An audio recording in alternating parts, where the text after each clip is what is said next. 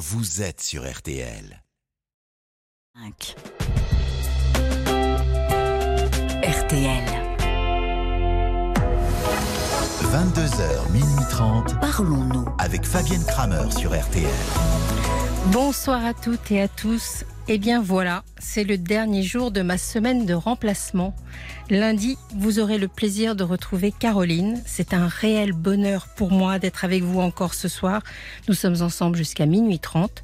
Je m'appelle Fabienne Kramer, je suis médecin et psychanalyste. Alors essayons de finir avec un florilège de beaux témoignages, un feu d'artifice de, témoignages passionnants. N'hésitez pas à nous téléphoner. Hier, rappelez-vous, nous avons parlé d'amour, du couple, un sujet intarissable. Vous pouvez appeler Enzo à notre standard au 09 69 39 10 11 si vous voulez en parler à nouveau, mais aussi pour parler de tout autre sujet. Ce soir, ce que je vous propose pour la petite pause réflexion, c'est de réfléchir à notre relation au corps. Vous écoutez RTL, vous écoutez la radio. Avez-vous remarqué le pouvoir apaisant de la radio? Eh bien, c'est tout simplement parce qu'elle gomme toute référence au corps. Je vais m'expliquer. Que vous soyez en direct ou en podcast, à cet instant, votre tête, elle est ici, dans le studio, et votre corps, il est ailleurs. Dans votre lit, par exemple, si vous utilisez l'émission pour essayer de vous amener au sommeil, eh bien, vous êtes, euh, vous essayez de vous vider la tête avec l'émission et de lâcher au niveau du corps. Si vous nous écoutez en podcast, souvent quand on fait du sport, c'est sur l'application RTL, vous pouvez réécouter l'émission et sur toutes les plateformes. Eh bien, quand vous faites de l'exercice, le fait de vous concentrer sur une voix vous permet de diminuer la souffrance de l'effort. Enfin, si vous êtes au volant, c'est certainement le cas de beaucoup, eh bien, vous trompez la fatigue en écoutant les témoignages des uns et des autres. Bref, la radio, c'est un média intime et hypnotique. Rien ne soulage mieux du poids du corps que la radio. Et dans le monde dans lequel on vit, où les images prennent une place de plus en plus importante chaque jour, avec les écrans, l'espace de cette émission, ne pas regarder, mettre la vision sur pause, se concentrer sur ses oreilles, se caler sur le souffle d'une voix, c'est mettre tout son corps au repos. La radio annule toute discrimination liée à l'image. Et dans notre époque, où on nous demande tous d'être Instagrammables, beaux en photo, où même les algorithmes des applications de rencontres discriminent en fonction du physique, eh bien, la radio, c'est un, refu- c'est un refuge et un refuge intime. Alors venez nous dire, au standard, au 09 69 39 10, quel rapport vous entretenez avec votre corps? Ami ou ennemi Et quel rapport aussi vous entretenez au corps des autres Est-ce que vous aimez le corps des autres Paul attend aussi tous vos messages, il est juste à côté de moi, sur la page Facebook de l'émission. Pour la trouver, c'est facile, c'est RTL-Parlons-nous. Pour l'heure, concentrez-vous bien sur vos oreilles, c'est Parlons-nous, c'est RTL. Oriane, on y va. Bonsoir Ingrid. Euh, bonsoir Fabienne. Bonsoir. Excusez-moi, Oui. je, je rigole parce que, Parce que euh, je, je suis tout oui. Hein. Je viens êtes- d'écouter tout ce que vous venez de dire, c'est très très intéressant. Vous avez bien ouvert Alors, les oreilles. Et, et je me dis, euh, alors je vais peut-être parler de ça au lieu de parler de ce que je voulais euh, Bah, vous, vous dire, mais, euh, mais de tout, je, vais- Allez-y. Alors, franchement, c'est- lâchez-vous et parlez de ce que vous voulez nous parler. Bah, je- non, je, je vais, je vais, je vais, je vais revenir dans, dans la raison Oui. et, euh, et, et je vais plutôt vous parler euh, de, de, de ce que j'ai parlé tout à l'heure avec Paul. D'accord. D'accord. Euh, Bon, on pourra, en fait, on moi, pourra je- développer après sur autre chose. Il n'y a pas de problème. Oui, oui, oui. Merci, c'est gentil. Mais c'est vrai que c'est très intéressant. hein. Demain en podcast, je vais à nouveau tout écouter. hein. Très gentil. Alors, je, en fait, moi, je rebondis euh, sur l'émission d'hier, puisque Oui. je suis souvent en podcast. Euh, Où on a parlé en fait- d'amour et on, on parlait un peu de la routine, euh, de, de la lassitude et on a eu des très jolis témoignages. Et, et quel témoignage vous avez un peu interpellé hier? Alors, moi, celui. Alors, c'est peut-être avant-hier, c'était Coralie, je crois. Non, c'était hier. qui, euh, euh, alors, attendez, ça y est, maintenant, j'ai un trou de mémoire, je suis perdue. Euh, Non, Coralie, oui, c'était ça. Et Coralie qui nous, qui nous racontait qu'elle avait trouvé quelqu'un qu'elle aimait beaucoup, mais elle avait Oui. ces vieux démons qui revenaient. Elle avait toujours un peu peur de. Voilà. Elle était jalouse. Et... Voilà. Hmm. Alors moi, c'est ça sans être ça. C'est en fait plus par rapport à ce que vous vous disiez que vous vous n'êtes pas spécialement, vous, vous n'êtes pas une pro entre guillemets euh, de euh, du coup de foudre, mais vous êtes plutôt dans la construction. Oui, moi je Et suis pas moi une qui amoureuse suis du coup de foudre. Voilà. Et moi qui suis plutôt euh, dans la construction en ce moment parce que j'ai rencontré j'ai rencontré quelqu'un, ça fait maintenant à peu près 18 mois. Donc j'essaye de construire, euh, de, de mettre une pierre, de bien les emboîter les unes par rapport aux autres, etc. Euh, mais j'ai toujours en effet euh, eu une peur qui m'assaille parce que il y a quelque chose euh, donc au bout de ces 18 mois qu'il ne m'a pas dit encore et que j'attends avec impatience mais qui peut-être ne viendra jamais. Alors je me demande qu'est-ce que je d'abord qu'est-ce qu'il faut faire pour éviter les écueils? Qu'est-ce qu'il faut faire pour avoir une bonne construction harmonieuse? Euh, Et puis, euh, et, et, et puis, euh, combien de temps on peut attendre, d'après vous, sans, sans, sans, sans se faire euh, trop mal, sans trop souffrir euh, que- Mais que- qu'attendez-vous? Parce que là, vous, Pardon? vous n'êtes pas clair. Qu'est-ce que vous attendez? Euh, Mais je voudrais qu'au bout de 18 mois, il dise qu'il m'aime. Mais il Hmm. m'a toujours pas dit. Il vous l'a toujours pas dit. Et vous, est-ce que vous dit. lui avez dit? Bah, moi, j'ose pas lui dire parce que je, je voudrais qu'il vienne. Hum, Moi, je veux pas lui mettre cette charge sur les épaules et qu'il se sente prisonnier. Oui. Donc j'a- j'attends. Donc par exemple, j'en ai, j'en ai parlé il y a 15 jours, 3 semaines, je sais plus quand, et, euh, et sa réaction, ça a été de me serrer fort dans ses bras et de m'embrasser. Donc en fait, il a été touché par ce que je lui ai dit.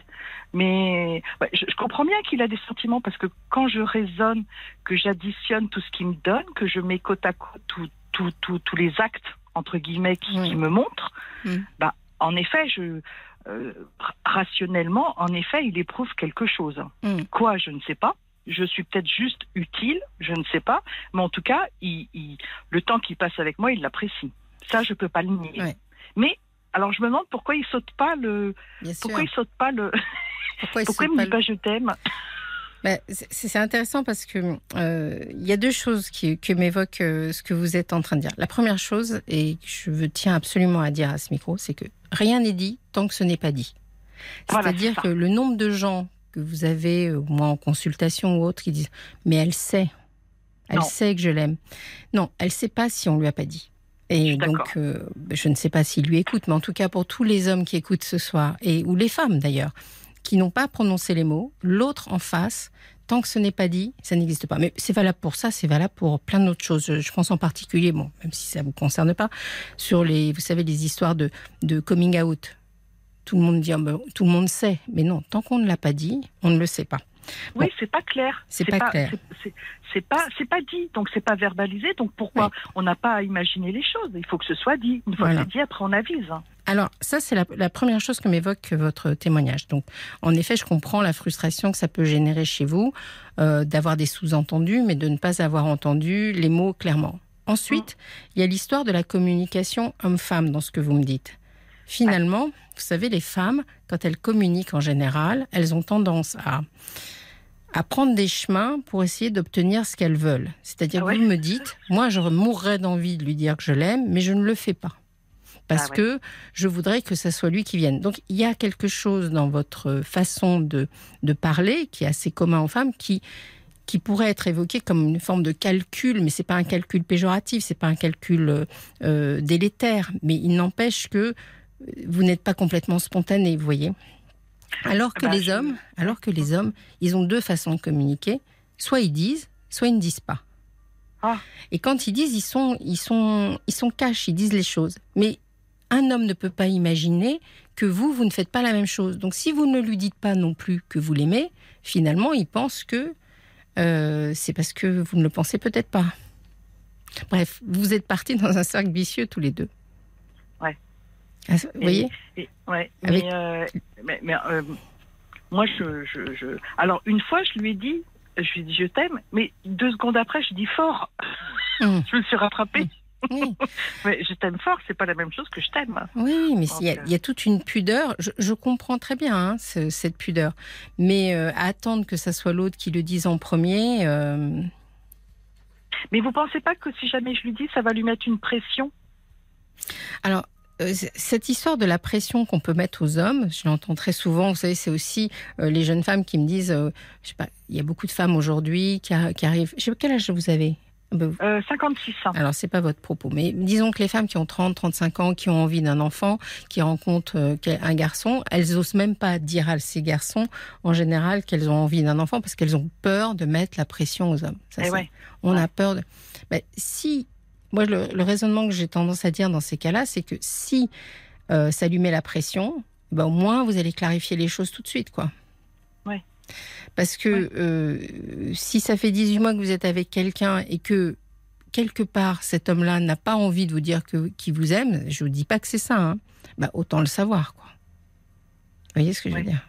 Ouais, ouais. Oui, après tout, euh, autant savoir. Mais est-ce que, ben, ben là, c'est une interprétation, est-ce que, euh, est-ce que vu le, le euh, est-ce que vu la réaction qu'il a eue il y a 15 jours, 3 semaines, c'est-à-dire quand, quand je lui ai Mhm. dit euh, et, et qu'il m'a serré dans ses bras et qu'en fait, il- en fait, il a été très content que je lui dise, hein, je Mhm. pense. hein.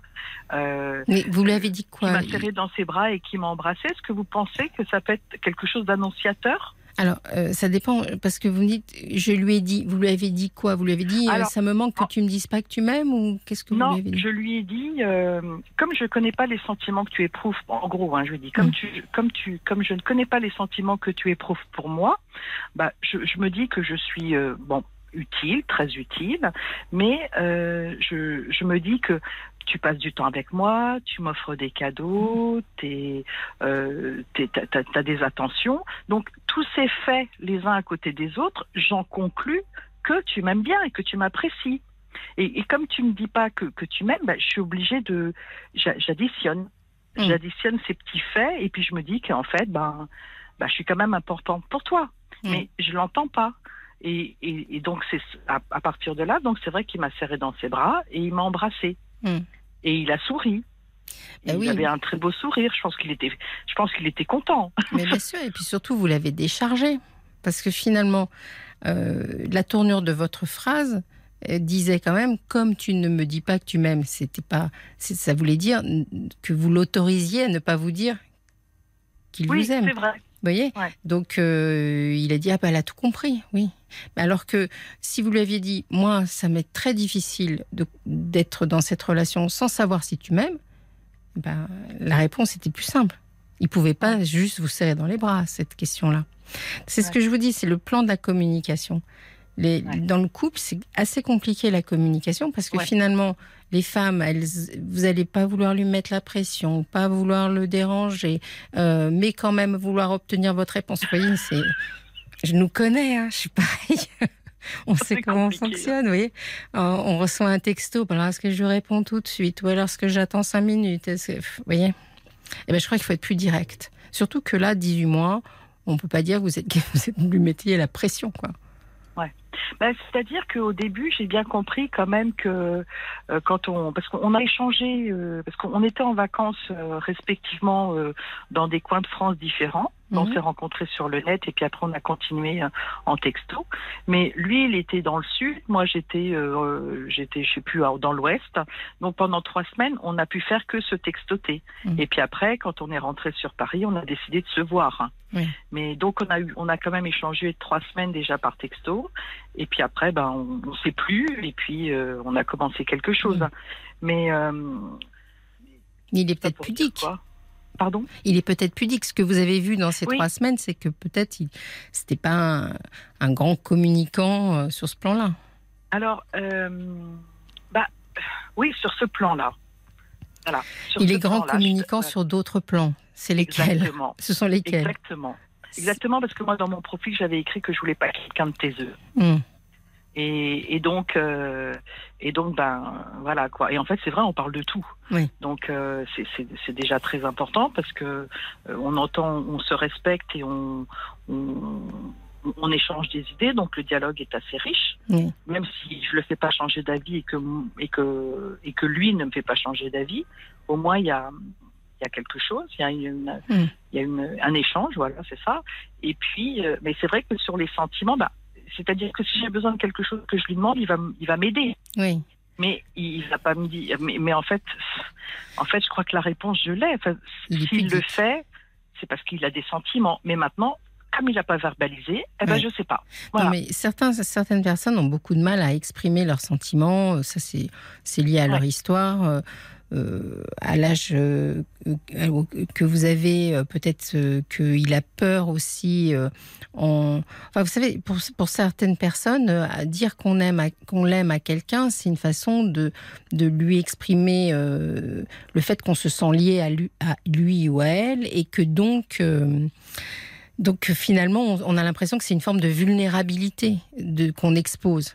C'est-à-dire, si je l'aime, alors, euh, si elle sait que je l'aime, alors elle pourrait me faire souffrir, entre, guillemets. Vous voyez ce que je veux dire? Oui, peut-être. Mais, donc, certaines personnes ont tendance à penser comme ça. Mais, mais comme ça vous travaille, euh, jusqu'à venir nous téléphoner, etc., comme ça, vous, comme ça vous impacte et que ça vous travaille, moi, je, je suis, comme vous pouvez le voir, je suis plutôt du genre direct. Et je pense que les hommes aiment bien aussi qu'on soit direct avec eux. On a reçu un SMS de, Bob White qui nous dit Fabienne et Ingrid, ne pensez-vous pas que l'amour se démontre? Ah voilà, vous voyez, Bob White, il est comme ça. Se démontre aussi par des gestes et des attitudes quotidiennes. Oui, parfois cela vaut bien mieux que des mots. Et je pense qu'il y a beaucoup d'hommes qui pensent comme Bob White. Bah, je pense qu'il faut les deux. et vous, vous avez besoin des deux. C'est-à-dire que peut-être pas, si vous voulez. Peut-être que vous allez découvrir que l'homme avec qui vous êtes et avec qui vous allez passer du temps bah, ce sera pas le roi du je t'aime. Et après tout, c'est pas très grave. Mais euh, il faut quand même, là, ce dont vous lui demandez, c'est pas tant qu'il vous dise je t'aime toutes les quatre minutes, c'est juste savoir s'il vous aime. C'est pas la même chose. Oui, c'est pas la même chose. Vous avez raison. Il y a une différence. Vous pouvez lui expliquer que c'est ce que vous n'êtes pas à vous n'allez pas lui demander toutes les deux minutes de vous dire je t'aime, mais au moins savoir où il en est de ses sentiments. C'est exactement la question que vous lui posiez, de façon un peu détournée, mais. Ouais. Oui, oui, c'est. Ouais. Oui, parce que c'est pas parce qu'il passe du temps avec moi que qu'il a des sentiments avec moi. Hein. Je peux être juste un passe-temps, je peux juste oui, alors vous avez lui être utile, je peux juste. Euh, c'est trois fois. Trois fois vous avez prononcé le terme d'être utile. Donc dans le terme d'être utile, euh, vous vous êtes utile et lui il l'utilise. Oui, mais ça ne me dérange pas d'être utilisé. Ben, au moins, je, au moins, je, au moins, je suis, un, je suis, euh, euh, je suis utile. Mais au moins, je rends service et je suis importante pour quelqu'un. Vous savez, quand on est utile, c'est quand même euh, tout le monde n'est pas utile. Hein. Si vous avez écouté le podcast de l'émission hier, vous avez dû entendre Francine. oui, oui, je Cette femme qui est restée 50 ans avec son mari. Oui et qui nous disait que finalement, euh, elle avait servi toute la famille euh, tout le temps. Et alors, elle, pour le coup, elle avait été utile, mais elle n'avait pas eu énormément de retours. Et on sentait quand même que, euh, je ne sais pas si elle nous écoute, Francine, ce soir, mais que c'était blessant pour elle. Et, donc, être utile, comme vous me l'avez dit trois fois, je ne suis pas sûre que vraiment, au fond de vous, vous ayez envie de ce genre de relation. Vous avez envie d'être plus que ça, j'imagine. Bah, bah, en tout cas, je me contente de ça. Enfin, je, en tout hmm. cas, en définition, parce que, parce que pour l'instant, il m'a pas encore dit, ou, parce que je, je, ne connais pas la teneur de ses sentiments. Bah, au moins, j'ai pas tout, j'ai pas, j'ai, au moins, j'ai un petit quelque chose. Oui. Au moins, je sais, au moins, je sais qu'il m'apprécie. Voilà, au moins, je sais qu'il m'apprécie. Hmm. Je sais que il perd pas, s'il passe du temps avec moi, ça veut dire qu'il estime qu'il le perd pas. Donc ça veut dire que ben oui, je suis un petit peu importante pour lui.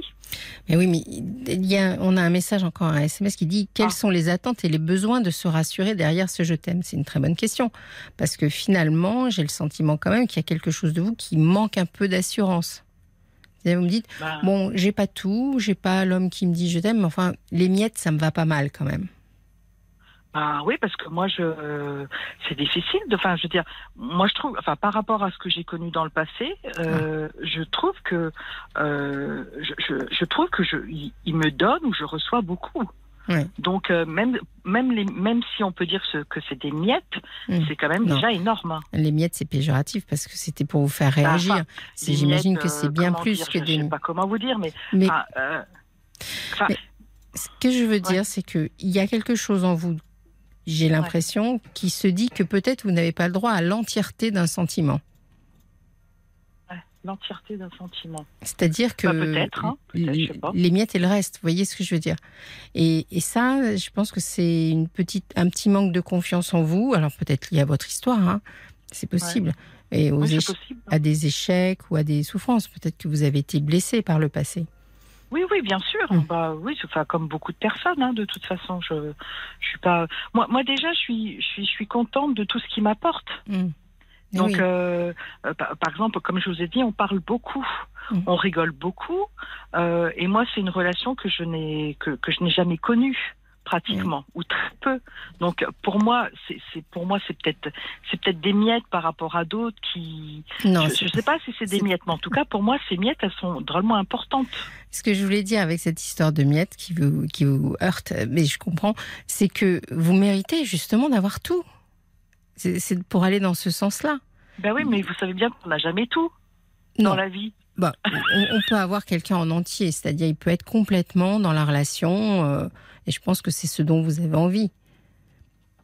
Bah, oui, mais comme c'est Bob White tout à l'heure qui disait, euh, euh, qu'est-ce qu'il disait? Il disait, euh, vaut mieux démontrer plutôt que dire. Oui, bien sûr. Non, mais je, je- moi j'ai l'impression que cet homme-là, sa difficulté, c'est il a, il a une difficulté à dire, pas à ressentir. Vous voyez, c'est Ouais, c'est c'est un blocage. Donc, euh, peut-être juste euh, clarifier les choses.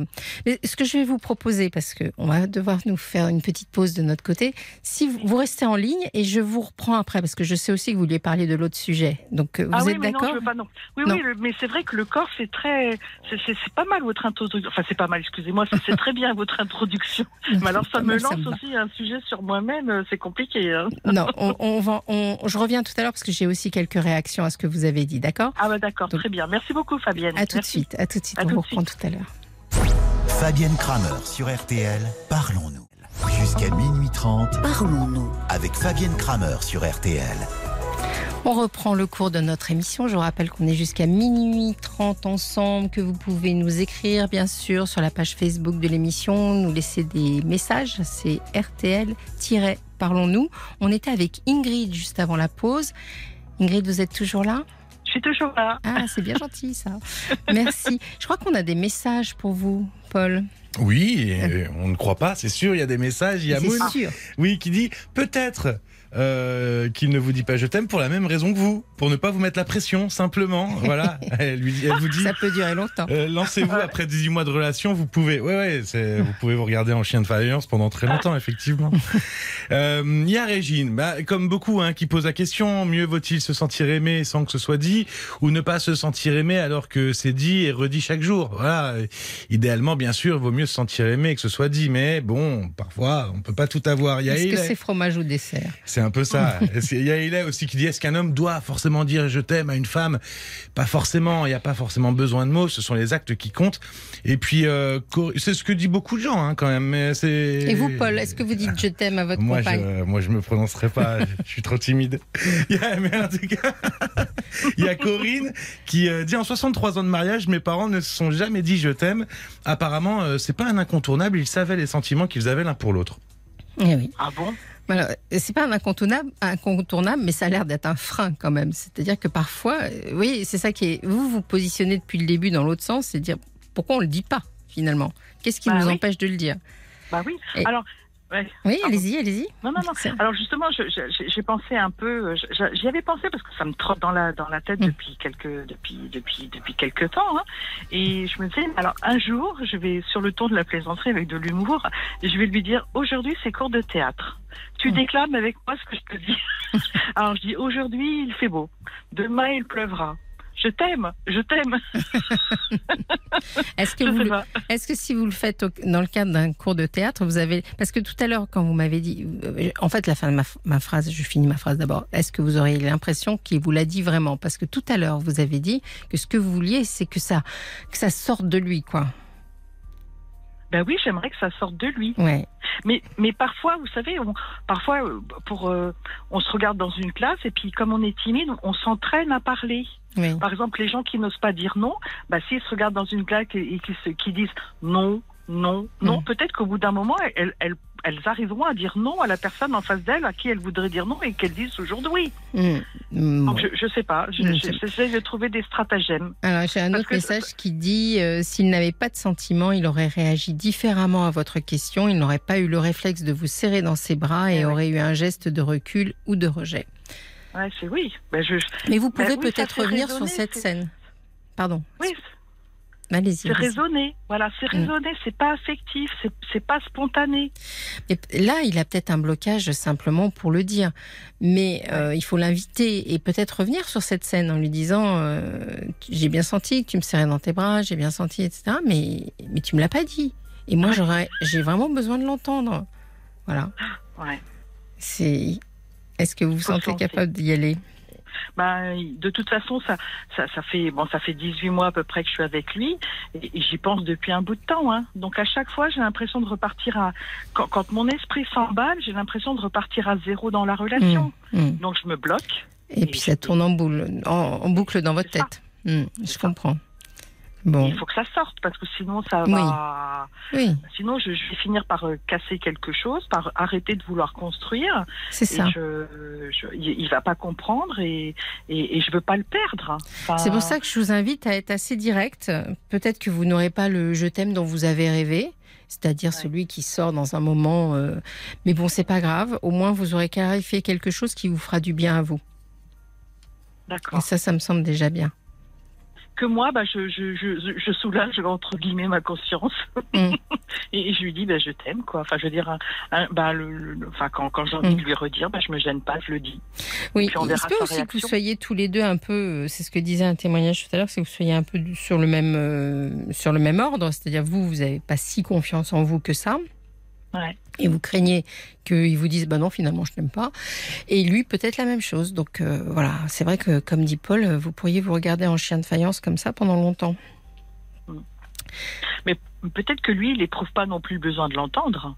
Ça. Ah, ça, je, voilà. ça c'est intéressant comme question, mais moi, je suis persuadée que tout le monde aime bien qu'on lui dise qu'on l'aime. Ouais. C'est important. Bah oui, c'est rassurant, ça fait rassurant. bien. hein. Mais bien sûr, mais c'est très, c'est très important. Surtout à notre époque où on essaye de mettre des mots un peu sur tout. Ouais.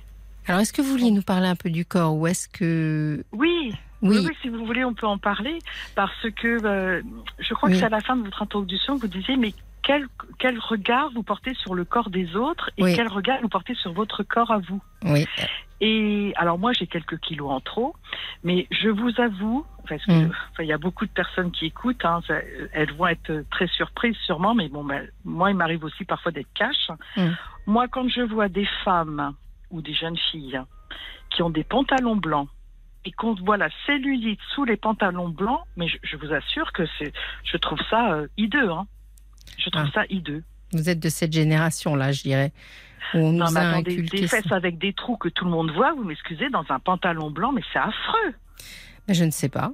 Ah ben, Je, je, c'est- je- je- j'entends votre euh, jugement parce que c'est un jugement. ah, moi, je- je- ben, Mais c'est un jugement qui nous a été l'esthétique pour les inculqué. yeux. Oui, mais euh, finalement, est-ce que le, corps d'une femme qui, évolue devant vous doit obligatoirement essayer d'être séduisant ou après tout, si elle est heureuse et à l'aise dans son pantalon blanc, elle est pas là. Vous voyez, on a, on a été formatés nous les femmes à se juger les unes les autres de façon assez intransigeante, quoi. Bah, moi, je trouve que quand on a une grosse paire de fesses, on les cache. Vous voyez, alors ça, euh, ça, ça doit venir de loin, cette, euh, cette injonction à se cacher quand on a une grosse paire de fesses. Bah, je sais pas, j'ai 56 ans. je sais Oui. pas qu'est-ce que vous en pensez. Non, mais et- et vous faites partie d'une époque euh, qui est à peu près la mienne, euh, où euh, on a, bon, années 60-70, euh, il y a eu ce culte de la minceur qui existe toujours, hein, Ah oui, oui, Mais- c'est vrai. mais qui finalement euh, nous a obligés à avoir un regard très jugeant sur, sur nos corps. Donc, ce que vous me dites, finalement, c'est que vous, vous êtes assez jugeante aussi sur votre corps, alors. Euh, ou- alors, oui et non. Mm. Enfin, ah oui, oui, parce que moi, je mettrais pas, moi, je, je vais pas mettre un pantalon blanc, hein. ça c'est clair. Mm. hein. Ça, je mettrais. Et alors, moulant pour qu'on voit euh, mes fesses euh, qui ont un peu de, qui ont de la cellulite, certainement pas. Je trouve que c'est, c'est, je trouve que ça, ça, ça, ça, ça, ça blesse entre guillemets le regard de l'autre. euh, sur- en plus, en plus, si vous n'avez pas un t-shirt qui recouvre vos fesses. hein. Enfin, dans la rue, en été, enfin, je veux dire, c'est- pas beau. Puis même toutes ces filles dans le métro, qui, ou ces femmes qui ont des, qui ont un certain âge, qui, qui, qui, qui ont des, des, des jupes qui sont mi-cuisses dans le métro. Mais c'est c'est Je- je intéressant. mais est-ce que la liberté du corps, c'est euh, une, c'est la liberté, ce n'est pas la liberté du regard des autres? C'est-à-dire, euh, après tout, euh, si elles, ça leur fait plaisir. Est-ce que Bah, vraiment oui, euh, elles enfin- se doivent euh, esthétiquement de ne pas euh, dégrader votre, votre environnement? Vous voyez ce que je veux dire? Ben oui, c'est vrai que malheureusement, vous êtes un peu dans le vrai, c'est un peu ce que je dis. Hein. Oui, c'est un peu ce que vous dites, oui. C'est- vrai, je, je reconnais, je reconnais qu'en effet, c'est c'est c'est pas politiquement correct. Je, je reconnais aussi, Mm. mais je, je je sais pas. Enfin, je veux dire, on est dans le métro, on n'est pas à la plage. Oui, mais justement, ce que j'essaye de, de- de souligner, c'est que pas. notre regard, notre regard sur le, le corps des autres, souvent, il est, il est issu d'injonctions qu'on a aussi sur son regard. Quand vous vous regardez dans la glace, qu'est-ce que vous vous dites? Quand vous, Si vous êtes nu devant, devant votre glace, Bah, en général, alors, vous moi, vous parlez je- comment? Euh, D'abord, moi, je me regarde très peu parce que mon corps ne m'intéresse pas. C'est pour ça Mhm. que j'ai quelques kilos en trop. Euh, j'ai beaucoup de mal justement à perdre du poids parce qu'en fait, je veux me faire plaisir à manger du chocolat, Mhm. euh, euh, des gâteaux. Donc euh, voilà.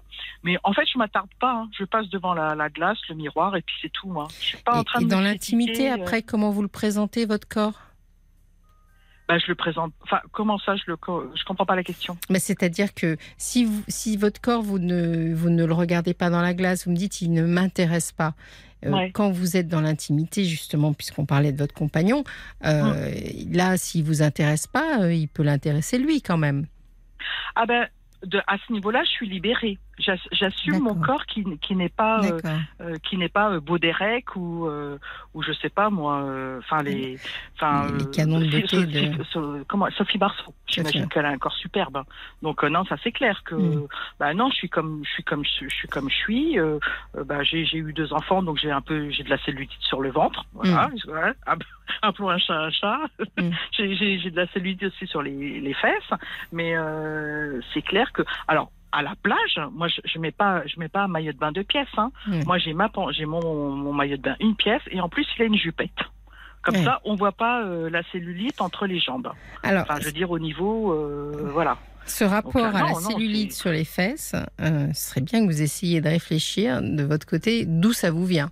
Il y a quand même une histoire derrière ça, certainement. Je ne sais pas laquelle. Une Ah non, réflexion que vous avez eue ou euh, un rapport avec votre maman en particulier, il y a quelque chose dans cette histoire. Ah oui, oui, vous avez raison. Vous avez le, oui, parce que ma, ma mère, ma, ma mère a, des fesses, j'allais dire énormes.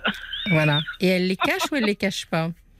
Euh, elle les cache, elle les cache pas. Bah, je pense qu'elle les cachait, je sais pas.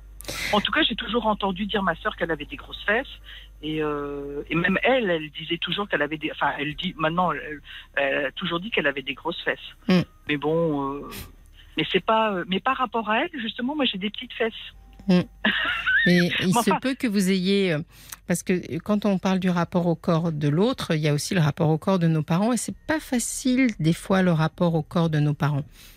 Non, je suis d'accord avec vous, c'est très compliqué, on surtout peut- quand vous avez on- votre mari qui vous dit que vous avez le corps de votre père et vous êtes une femme. Alors ça, c'est moi, mon ex-mari m'a toujours dit, ah, t'as les mollets de ton père. Je dis bah ouais, bah c'est comme ça. Ouais. Et c'est vrai, j'ai les j'ai les mollets de cycliste de mon père, j'ai les petites fesses de mon père, et, et ma sœur, elle, a les fesses de ma mère. Et, euh, et la culotte de cheval de ma mère. Moi, Mm. j'ai pas de culotte de cheval, Mais- mais euh, J'imagine que ça vous trouvez ça plutôt sympa, vu euh, votre pas avoir la jugement. culotte de cheval. Oui. hein. oui c'est pratique. C'est C'est pratique. Ça vous empêche pas la jupette sur la, sur la plage Non, ça m'empêche pas. Mais non, parce que c'est c'est l'entrejambe, c'est l'entrejambe où il y a euh, oh, de la peau flasque. Oh là là, mais je suis horrible Je- ce soir. Oui, vous êtes. Non, non, vous êtes pas horrible. Mais c'était très intéressant, Irène. Je suis super contente. On va prendre d'autres auditeurs euh, Ouais, maintenant. ouais, ouais. Merci beaucoup pour votre témoignage qui, fait bien le, qui fait Et- bien le lien entre les deux émissions. Ouais, et juste une bricole, je voulais Oui. féliciter aussi tous les auditeurs parce que moi je suis incapable de faire ce qu'ils font. hein. Moi je suis souvent en podcast. Je sais pas comment ils font pour écouter et en même temps envoyer euh, des textos. hein.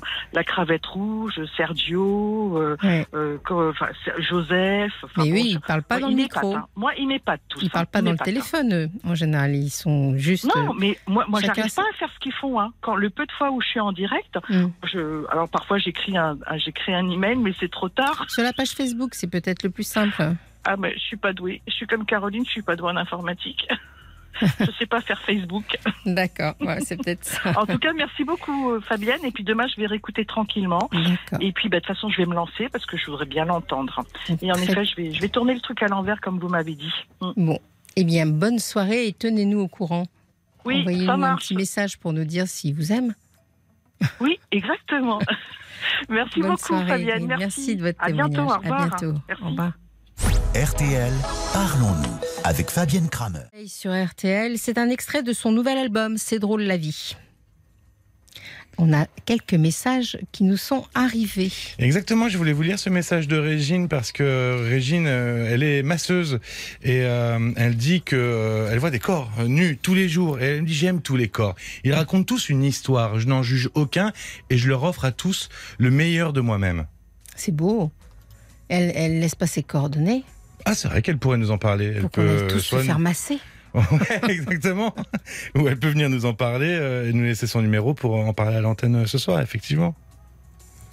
Jusqu'à minuit 30 Parlons-nous. avec Fabienne Kramer sur RTL. Jusqu'à minuit 30 Parlons-nous. avec Fabienne Kramer sur RTL. C'est bien ça. Jusqu'à minuit 30, on attend vos appels. C'est Enzo qui accueillera vos appels au 09 69 39 10 11. Venez nous parler du corps, des amours, de tout ce qui vous émeut, vous blesse, vous chagrine. Euh, on sera ravis de vous prendre à l'antenne. Et pour l'instant, nous allons écouter tout de suite Céline. Bonsoir Céline. Êtes-vous là Oui, je suis là. Ah, je vous entendais pas. Désolée, je parle pas très fort parce que j'ai des problèmes pulmonaires. hein. C'est pas grave, on va essayer de monter un peu le son pour, vous ent- pour que tout le monde vous entende. On va faire euh, le petit chemin. Je vous écoute. Qu'est-ce qui vous amène En fait, ce qui m'amène, c'est que bah, j'ai des troubles alimentaires euh, depuis l'âge de 11 ans, Oui. réguliers. Et. euh, comment dire Mhm. Et euh, là, depuis euh, ouais, peut-être 18 mois, c'est revenu euh, Oui. progressivement, on va dire. Et euh, bah, là, j'arrive pas, euh, j'arrive pas à sortir de ça. Et, euh, Et il se caractérise par quoi vos troubles alimentaires? Dans quel sens vous... euh, bah, là, par exemple, j'en suis à manger une fois par jour en me forçant. Hmm. Donc plutôt c'est pas- du, sur le versant anorexique. Hmm.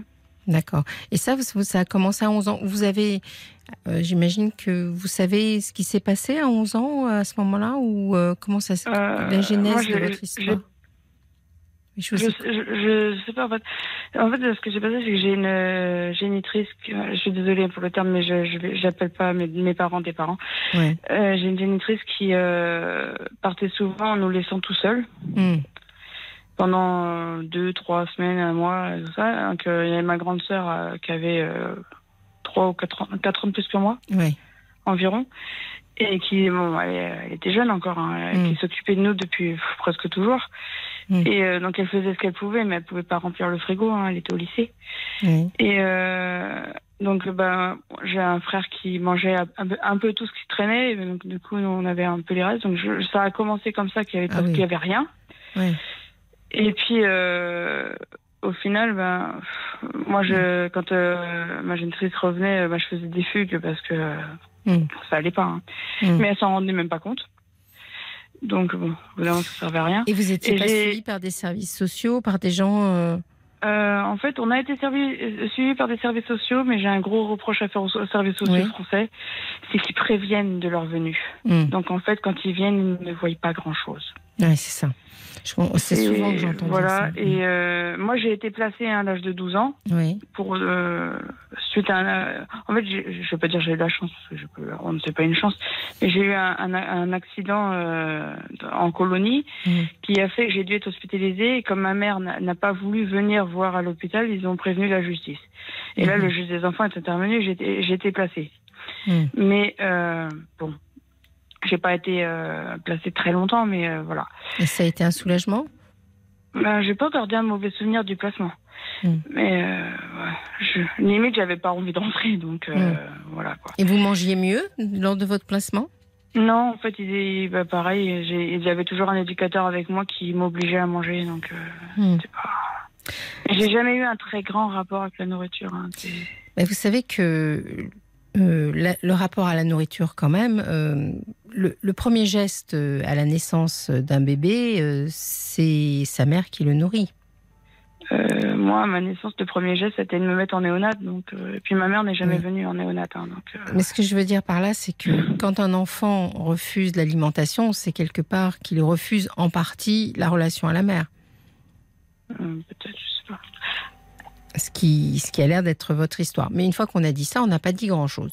Parce que ça résout Mm. pas votre problème aujourd'hui. Vous voyez ce que je veux dire? Non, non. Et est-ce que vous êtes suivi?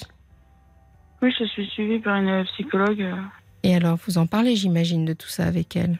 Ouais, mais euh, Mais c'est pas très évident d'en parler en fait. Parce que moi j'ai une idée de d'où ça vient. Mais bon, Oui. euh, est-ce que vous, est-ce que vous voulez m'en parler ou est-ce que c'est Euh, En fait, je, je suis pas sûre que ça a un rapport. hein. Oui. En fait, quand j'étais, euh, quand j'ai une maladie génétique pulmonaire, en fait, euh, quand j'étais petite, j'ai, on, on, on m'avait conseillé que j'aille à la campagne, Oui. que c'était possible, parce que j'étais euh, deux jours par semaine à l'école et le reste de la semaine à l'hôpital, euh, dans différents hôpitaux euh, selon les services. Et euh, mes grands- mon grand-père est agriculteur, Oui. un peu, un peu beaucoup à la campagne. Et sa femme était neurochirurgienne à Paris, donc elle, bah, elle s'occupait de m'emmener à l'hôpital. C'était assez facile pour elle. Mm. Et euh, quand euh, j'étais, euh, dès qu'il y avait des, des week-ends ou des vacances où je devais pas être à l'hôpital, j'étais chez, les- chez eux en fait à la campagne. Oui. Et euh, mon grand-père, ça allait, ça allait. On s'est embrouillé l'année dernière, mais Mm. ça allait. Mais elle, quand elle était là, elle trouvait que j'étais maigrelette Oui. c'est sa maladie ou je ne sais pas, puis du fait que je suis prématurée. Mhm. Et elle avait décidé de, je vais reprendre son terme, de m'engraisser. Oui. Gavage.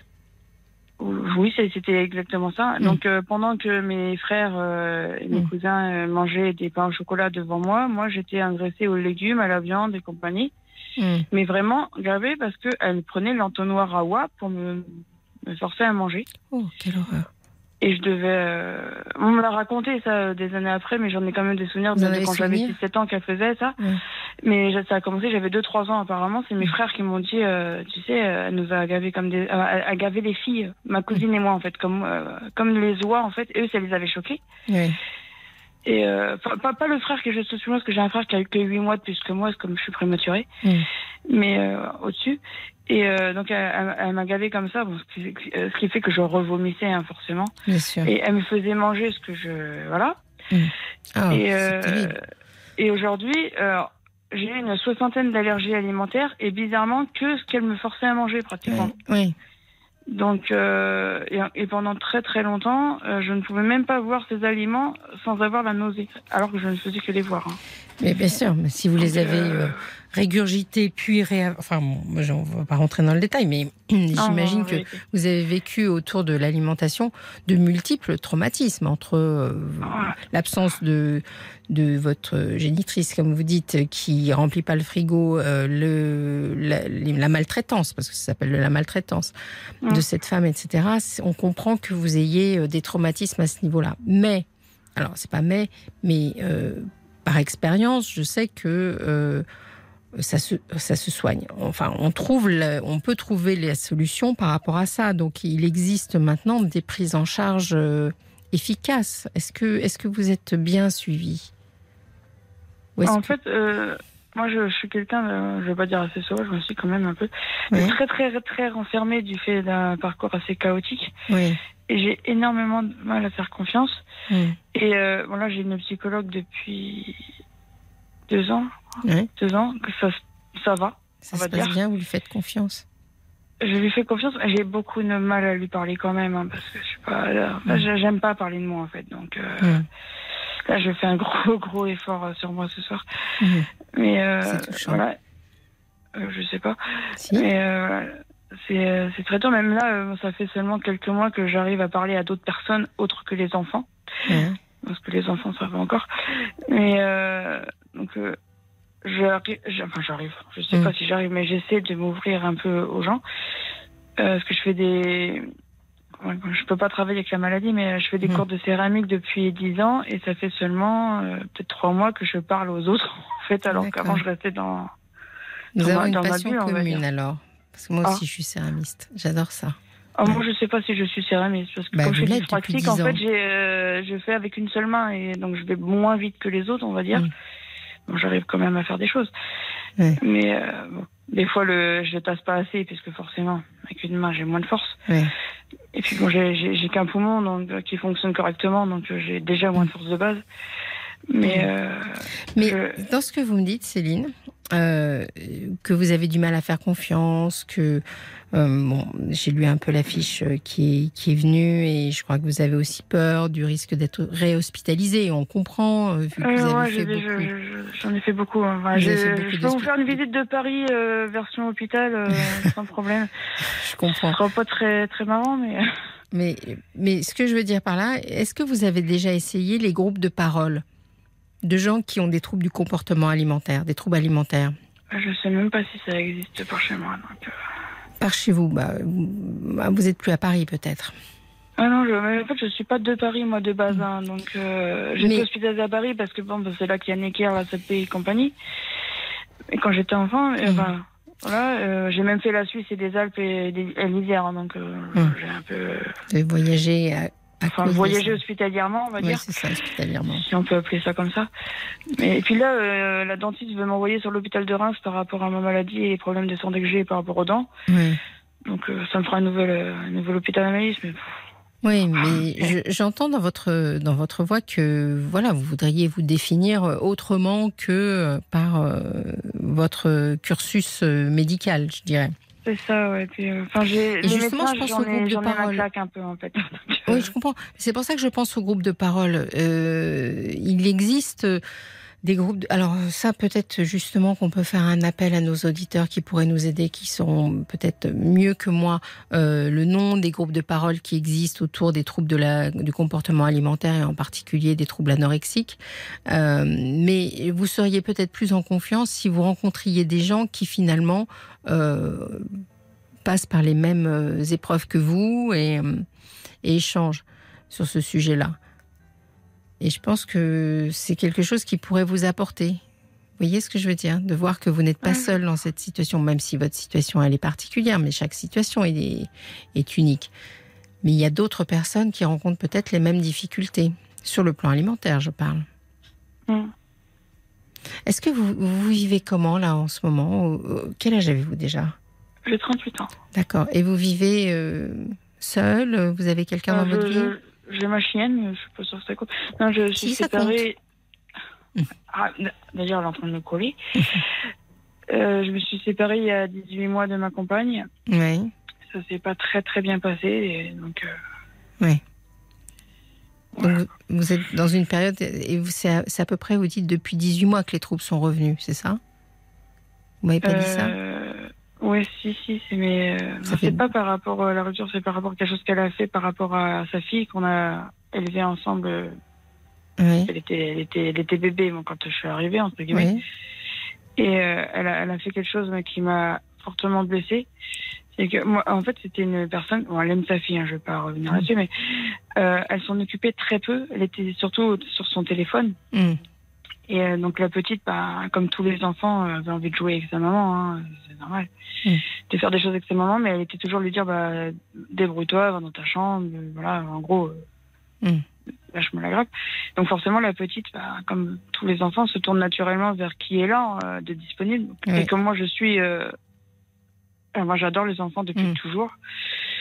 Et euh, donc je m'occupais d'elle, mais c'était naturel hein, pour moi. Mm. Et Donc je jouais avec elle, ça. Et on se, on se disputait souvent parce que je lui disais, mais en fait, elle, est- elle a besoin que tu joues avec elle. Quoi. Mm.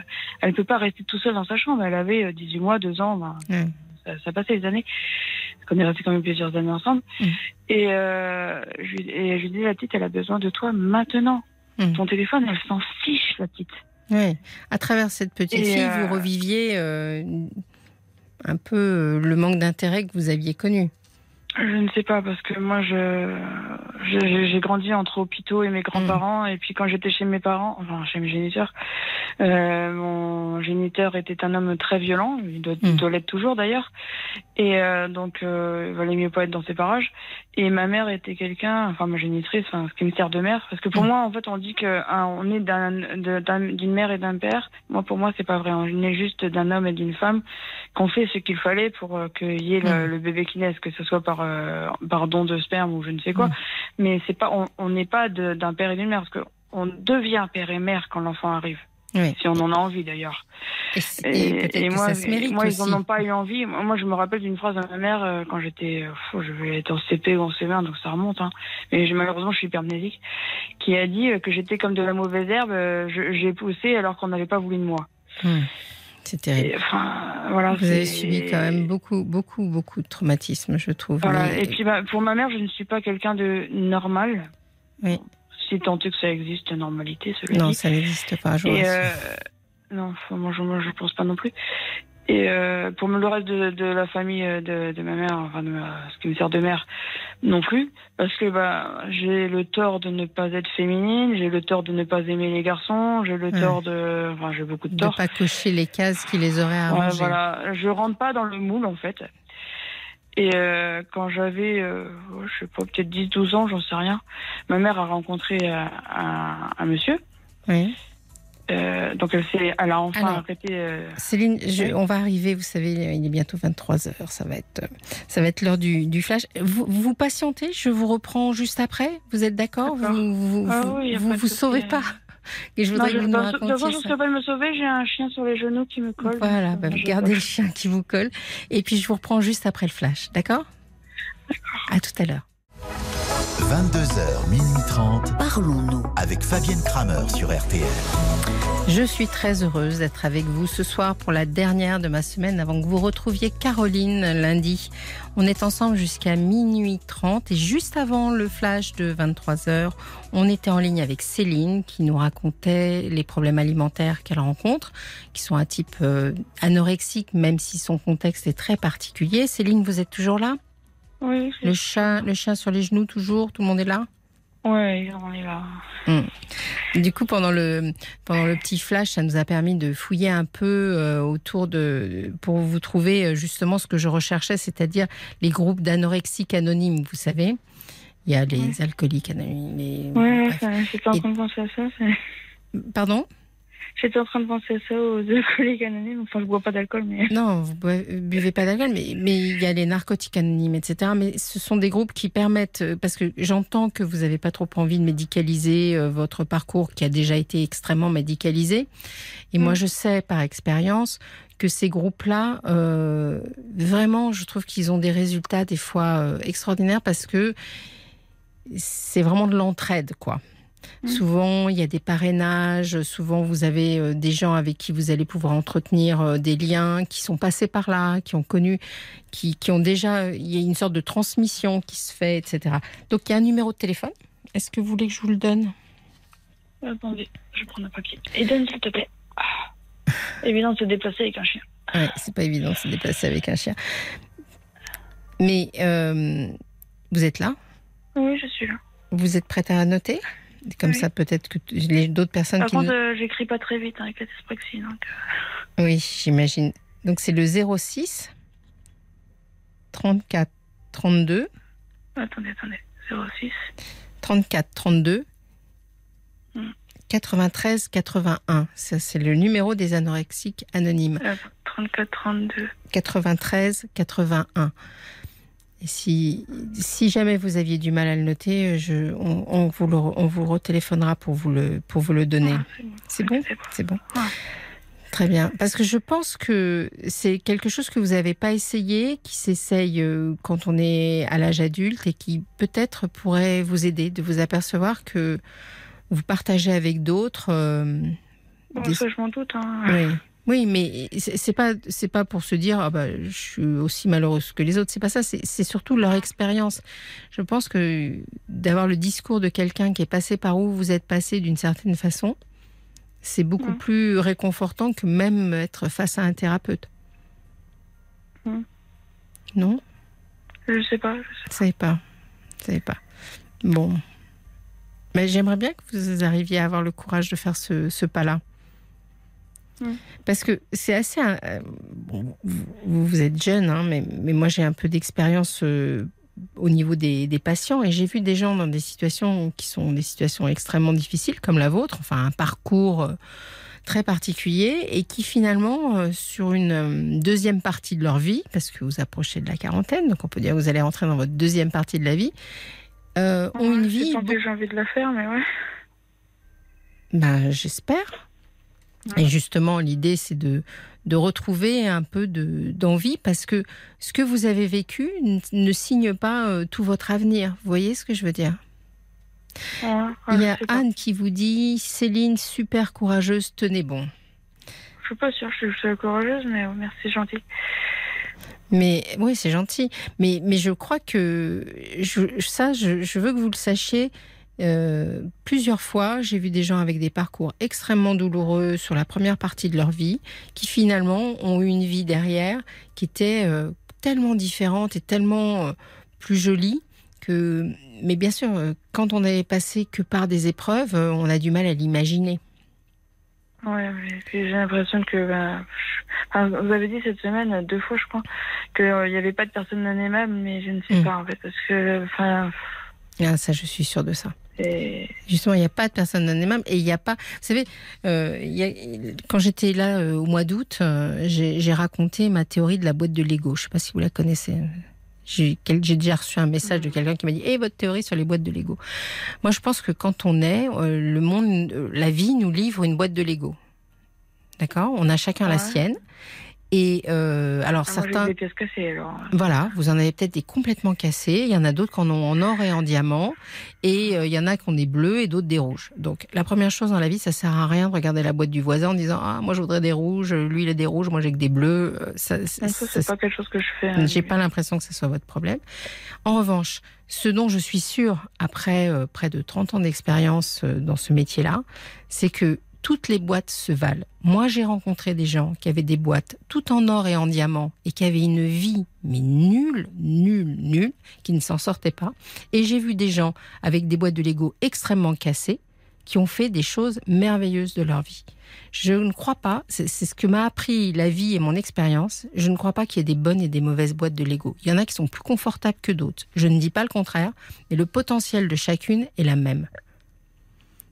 Donc je pense que même si en effet vous avez peut-être eu un début euh, extrêmement difficile et chaotique, et je ne le nie pas, ça ne, veut, ça ne présage en rien de l'avenir qui est devant vous. Mm. Bon. Alors, il y a Bob White qui veut aussi vous encourager en disant Céline, votre parcours est ce qu'il est, mais il est honorable. N'ayez pas une image négative de vous, de vous-même, et soyez fiers de vous. Ouais. Je... je sais pas si. A de quoi être fier de moi. J'avance parce que je veux avancer, c'est tout. Oui, j'ai bien entendu ça.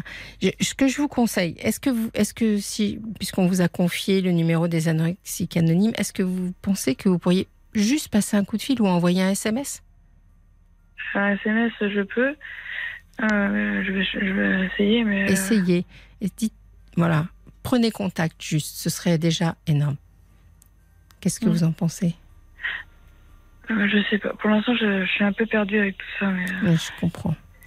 Si vous voulez nous rappeler, il n'y a pas de problème. On en reparle. Alors, la semaine prochaine, ce sera Caroline, mais il n'y a pas de souci. On, est, on sera Et je voulais vous dire aussi, il y a un truc euh, avec. Euh, Pardon-nous, je crois que c'est la seule émission que je peux appeler hein, sur téléphone parce que moi, je suis quelqu'un comme 36% des Français qui ne veut pas d'Internet. Hmm. Et par exemple, quand, euh, si je voulais appeler euh, Pascal Pro ou Julien Courbet, hmm. je pourrais pas. Hmm. et c'est ça que je, je, trouve ça dommage parce que ben c'est un peu euh, voilà c'est alors là, j'y suis pour rien dans non, je sais que vous êtes pour rien, mais euh, c'est, je trouve c'est un peu dommage parce que bah, ça prive 36% de la population quand même. il y a 36% de Français qui n'ont pas Internet et qui n'en veulent pas. Hein. C'est pas que voilà. Et je trouve ça dommage parce que bah, ça, nous prive de pouvoir intervenir bah, dans des émissions euh, comme celle de Pascal Pro qui est très intéressante. Euh. On va transmettre, c'est vrai que c'est intéressant comme réflexion, on, va le transmettre. Bon, après. C'est vrai qu'il y a que les gens veulent Internet, moi je m'en, euh, je m'en fiche, mais il faut aussi respecter ceux qui ne le veulent pas et qui. Voilà. Bien sûr, bien sûr. Je vous remercie Céline pour votre témoignage. Je, vous remercie, moi qui vous, vous souhaite plein de courage et n'hésitez pas à nous rappeler. On vous reprendra. D'accord Merci beaucoup. Au revoir. À bientôt. Au revoir. À bientôt. RTL, parlons-nous avec Fabienne Kramer. I used to know sur RTL. 22h, minuit 30. Parlons-nous avec Fabienne Kramer sur RTL. On est ensemble jusqu'à minuit 30. C'est ma dernière soirée avec vous. C'est un peu triste, mais je sais que vous êtes ravis de retrouver Caroline et qu'elle sera très contente de revenir elle aussi au micro. On va écouter tout de suite le témoignage, je crois, de Marie. Je crois pas, je suis sûre. C'est Marie qui est au bout, de au bout du fil. Vous êtes là, Marie? Oui, bonsoir. Bonsoir, bienvenue. Merci. Je vous écoute. Ah oui, moi j'ai réagi parce que oui. euh, par rapport à la personne qui avait dû, qui attendait que quelqu'un parle, que son compagnon parle. Oui, oui, oui. Et qui avait des difficultés à dire. Euh, le mien avait des difficultés à dire. C'était carrément un taiseux. Hmm. Jusqu'au jour où il a parlé. Ah. Il a, il a tout détruit. Ah. Voilà. C'est-à-dire? Ah ben, C'est-à-dire que tout est parti en vrille et que nous sommes arrivés au divorce. Oh là là. Et que je me rends compte que j'ai été utilisée. Moi, j'étais un outil. Vous parliez de ce mot-là tout à l'heure. Oui, elle, elle parlait de, de, elle, elle, avait peur d'être simplement utile. Mais moi, je ne me rendais pas oui. compte. Je ne me rendais pas compte, mais j'étais un outil. Été utilisée, j'ai été manipulée Mhm. pour arriver à 69 ans, à me retrouver seule. Donc, c'est moi aujourd'hui qui ai du mal à dire. C'est-à-dire que votre conjoint, quand il a quand il a dit, pour qu'on comprenne un peu, il vous a dit qu'il vous, il vous a dit des horreurs. euh, Je ne t'ai jamais aimé. Enfin, je ne sais pas ce qu'il vous a Oui. dit pour que vous ayez conclu qu'il vous avait Il ça. ne l'a pas dit, mais je Mm. l'ai compris. Je l'ai compris puisque il a cherché, il a tout fait pour retrouver la personne qu'il connaissait avant moi. Hmm. Voilà, avec euh, avec de grands espoirs qui sont tombés à l'eau, mais il était carrément dans cette idée. Oui, Mais ça ne veut pas dire qu'il n'a pas, qu'il ne vous a pas aimé et que. Ah si, moi j'en suis persuadée que dès le départ, c'est ce que je lui ai dit, dès le départ, il n'était pas franc avec lui-même. Dès le départ, il avait cette fille dans la tête et je ne sais pas pourquoi, il s'est engagé avec moi. Oui. Et, et à ça, il vous a dit oui, oui, c'est vrai. euh, j'avais, j'ai eu tout le temps cette fille dans la tête et euh, il vous a dit Ah oui. ça? Ben oui, j'ai- il a même écrit, je suis tombée sur des lettres. Non, mais ça, vous savez, euh, le, le phénomène, euh, j'essaye de retrouver mon premier amour euh, parce que je veux retrouver une sorte de regain, etc. C'est quelque chose, hélas, d'assez fréquent et d'assez classique. Mais euh, c'est pas pour ça qu'il n'a pas vécu de, des choses et qu'il n'a pas été vraiment présent et intense avec vous à d'autres moments. Mais moi, je, je comprends aujourd'hui pourquoi, pourquoi il y avait des choses qui ne gazaient pas, qui ne Mm. collaient pas. Hmm, Et ben, c'est parce qu'il était préoccupé par autre chose, justement. oui. Oui, il avait autre chose dans la tête. En fait, moi, j'étais, l'objet. Mais ça, c'est vous qui concluez ça. C'est pas ce qu'il vous a dit. Non, non, c'est la réalité. C'est la réalité. Ah, oui, oui. Ouais, oui, je sens que vous êtes tellement euh, blessée et puis finalement certainement méfiante aujourd'hui. Ah ben, je suis carrément, euh, moi qui étais très optimiste, très Mm. dynamique, très ouverte, je me retrouve à, à parler à mes quatre murs, euh, à essayer de positiver.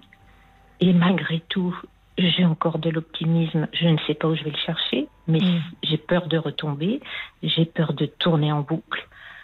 euh, et de faire moi également euh, ce qu'il faisait, c'est-à-dire euh, difficulté à dire. Mhm.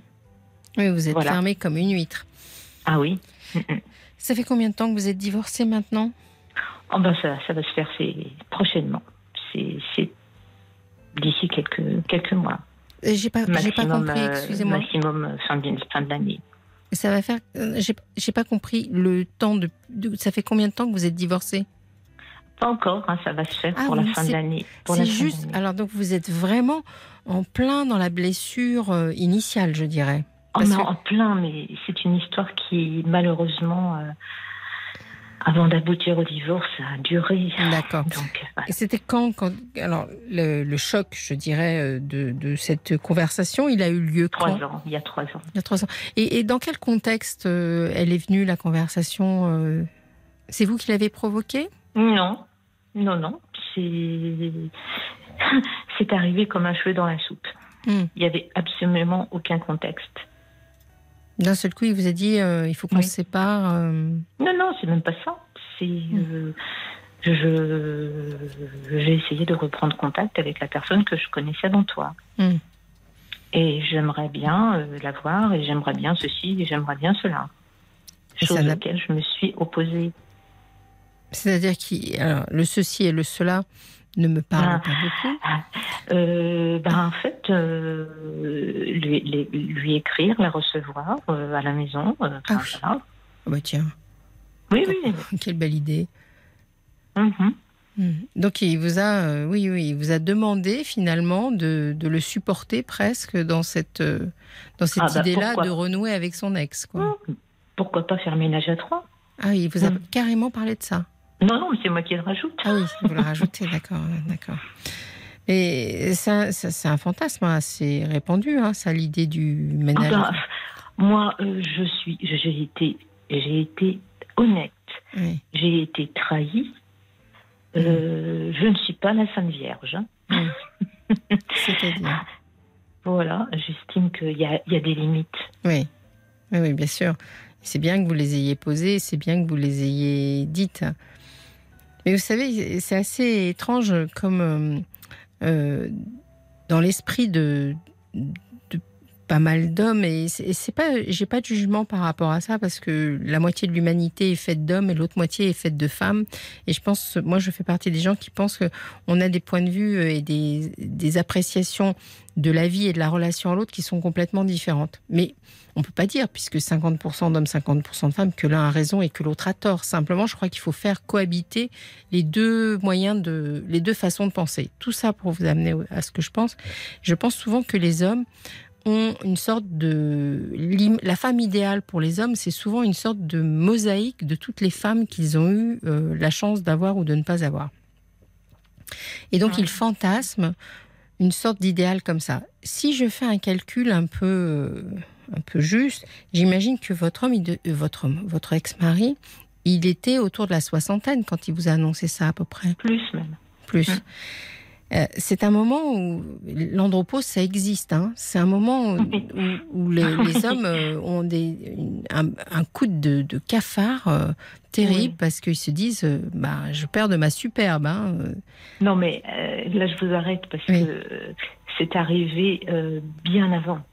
C'est-à-dire avant, je vous ai expliqué qu'il avait des, périodes euh, euh, qui, que je ne comprenais pas, des comportements que je ne comprenais pas, que j'ai pu comprendre, qui m'ont, qui m'ont, quand j'ai eu cette explication-là, j'ai fait tout de suite le lien, j'ai compris pourquoi des fois ça ne, ça ne fonctionnait pas, ce qui n'allait pas, donc étant beaucoup plus jeune. C'est-à-dire qu'il écrivait à cette femme depuis très longtemps?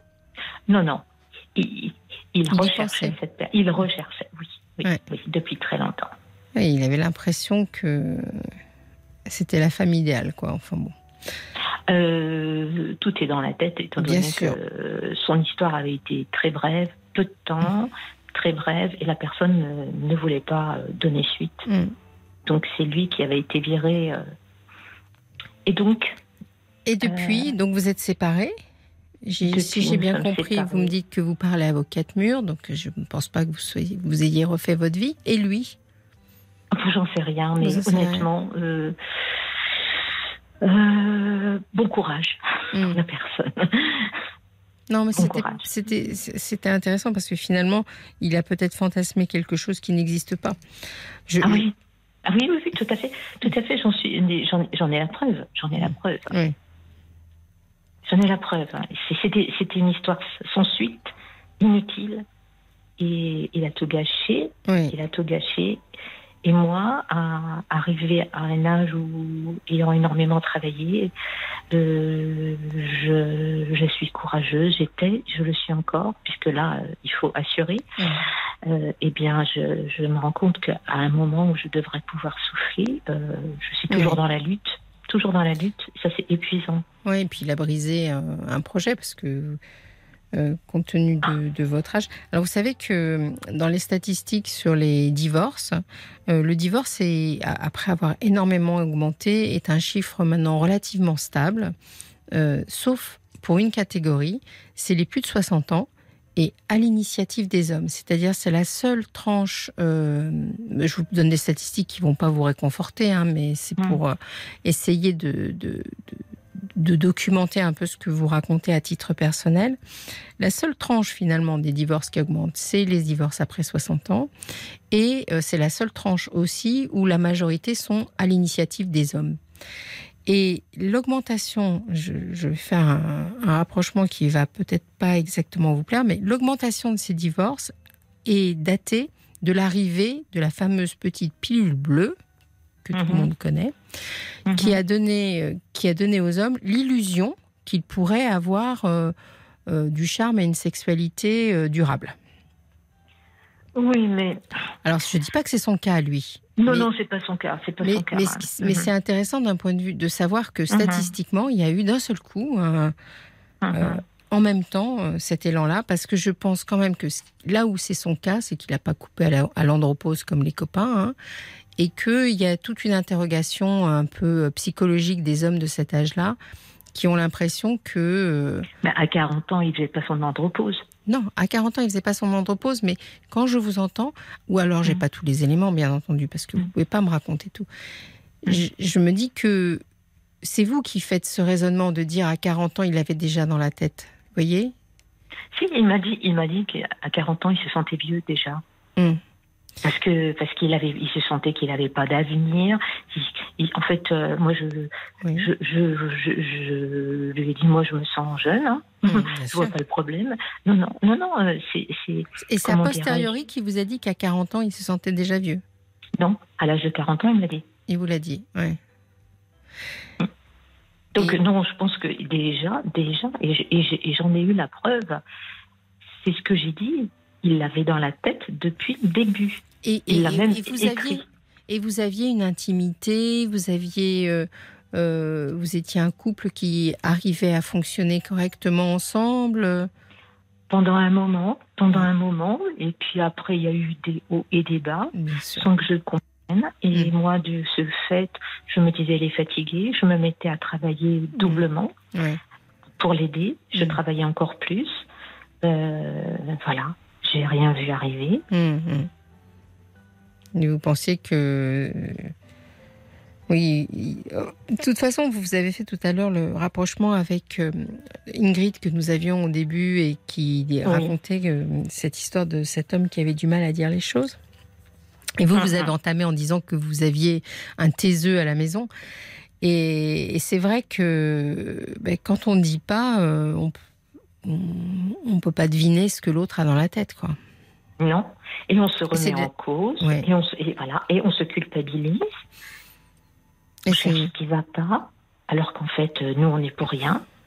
Et puis vous avez eu le sentiment, devez, vous devez avoir un sentiment de trahison important parce que. Alors là, c'est ce qui est le pire. J'ai- J'ai horreur des, des, de la trahison. Mm. La trahison, c'est la traîtrise. C'est Mm. pour moi, c'est ce qu'il y a de pire. Mm. Parce que euh, personne ne l'obligeait. Ah. Ne l'obligeait à, à faire sa vie avec moi. Oui. Il a, voilà, il a pris un engagement. Quelqu'un qui revient sur un engagement comme ça, c'est, je trouve ça ignoble. Mais alors, on peut prendre un engagement à un tenter et puis ne pas savoir comment on le vivra euh, 50 ans plus tard. hein. Euh, oui, mais quand on prend son engagement et qu'on a déjà quelqu'un dans la tête, j'en reviens toujours ça, Mm. à ça. C'est ça Mais le truc. oui, bon. Euh, on peut, bon, c'est difficile sur une émission de radio, mais peut-être que la personne qui l'avait dans la tête, si vous voulez, c'était une sorte de, de prétexte parce qu'il n'arrivait pas à. à- enfin, on peut aussi euh, figurer ça, s'imaginer, enfin se focaliser sur quelque chose, euh, alors que le problème est ailleurs. Ah, alors des problèmes, si on en veut, euh, tous les jours on en trouve. Hein. bien sûr. Moi, je suis du style, là, il y a un problème, on, on remet les- on remonte les manches et puis on y va. Et on fait tout pour que ça fonctionne. Comment ont vécu, je crois que vous avez eu deux enfants, comment ont vécu Oui. vos enfants euh, ce- cette séparation hyper tardive? Enfin, vous êtes jeune, hein, mais hyper Oui. tardive dans le cadre d'un- mariage quand même. Alors, moi, je me sens jeune. Mm. Contrairement à lui, qui a 40 ans se sentait vieux. C'est drôle, hein Oui. Moi, je me sens jeune. Moi, je, je m'entends très bien avec les jeunes. Je m'entends très bien avec les petits-enfants. Hmm. Voilà, c'est bizarre. Maintenant, comment mes enfants et mes petits-enfants réagissent?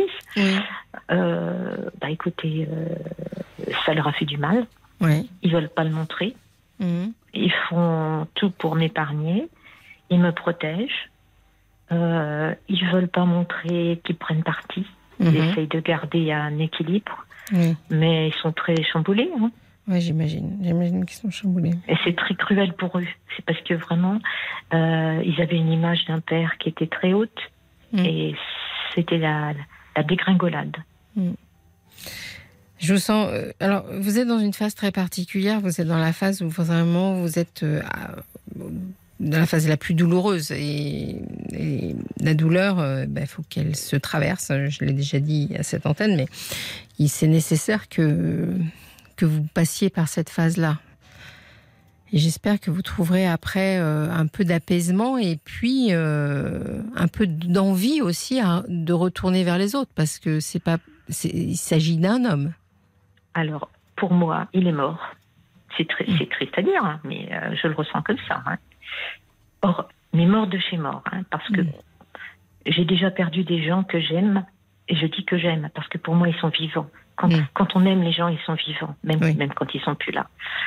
Donc pour moi, il est mort de chez mort. Maintenant, il a fait beaucoup de dégâts vis-à-vis de ma, ma confiance, vis-à-vis de euh, oui, de, de, ma liberté. Euh, je, je, je, ne me sens pas aussi libre qu'avant parce que tout, tout est fragile là. Donc, euh, je disais, je disais que j'en arrive à, à regarder les hommes grosso modo avec d'un seul œil parce que je me dis celui-là c'est un c'est un sournois c'est un c'est un faucheton voilà. Il va encore faire dans quelques années il va faire le même coup à quelqu'un d'autre. Et je j'ai tendance à oui. à voir d'un mauvais œil les hommes. Oui, mais j'entends votre colère, j'entends votre rage. Je, voilà, j'entends. Euh, mais justement, je pense que c'est lié aussi euh, à la période dans laquelle vous êtes, et j'espère que ça, ça va non pas s'apaiser, mais euh, changer un peu, parce que vous avez d'autres choses à vivre, peut-être. Eh ben, j'aimerais bien. j'aimerais bien parce qu'au final, au final, je me dis, à mon âge, à mon âge, je n'ai pas connu l'amour. C'est ça qui est. Alors justement, j'ai Joseph là qui nous a envoyé un SMS qui dit Votre conjoint aurait peut-être dû ne pas vous en parler. Après tout, ça relève d'un fantasme. Pas sûr qu'il vous ait trahi au sens de l'engagement.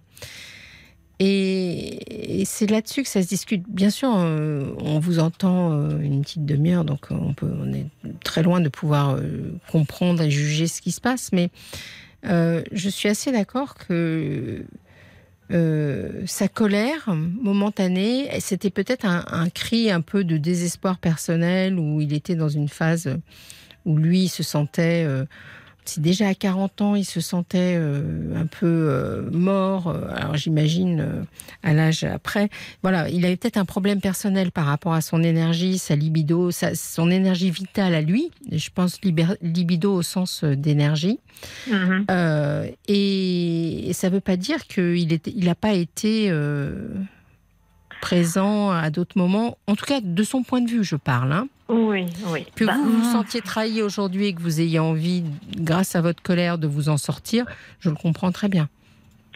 Moi, ce que je vois, c'est que j'ai fait le maximum mm. pour, euh, pour garder euh, euh, euh, comment dire, pour que le navire euh, flotte, vu que hein, il fallait que la maison avance, que que les enfants s'élèvent, que je participe au travail.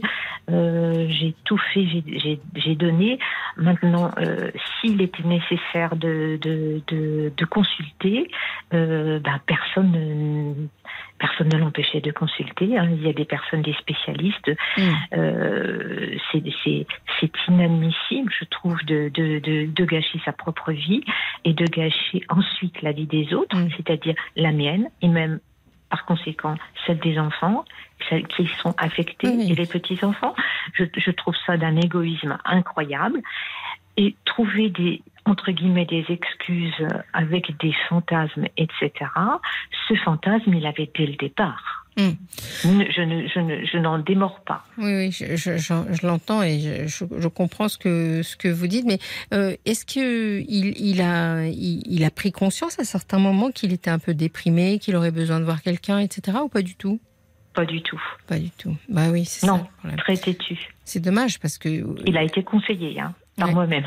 Euh, vous, avez raison sur le fait que je pense que si les gens avaient un peu plus la démarche d'aller en parler euh, à des spécialistes, euh, des, des psys euh, de tout acabit, euh, etc., on, éviterait en effet ce genre de choses. Parce que soit ils vous auraient libéré plus tôt, entre guillemets, et vous auriez pu refaire votre vie, soit, soit il aurait fait un choix à nouveau, parce qu'on peut refaire le choix de continuer avec quelqu'un en, conscience.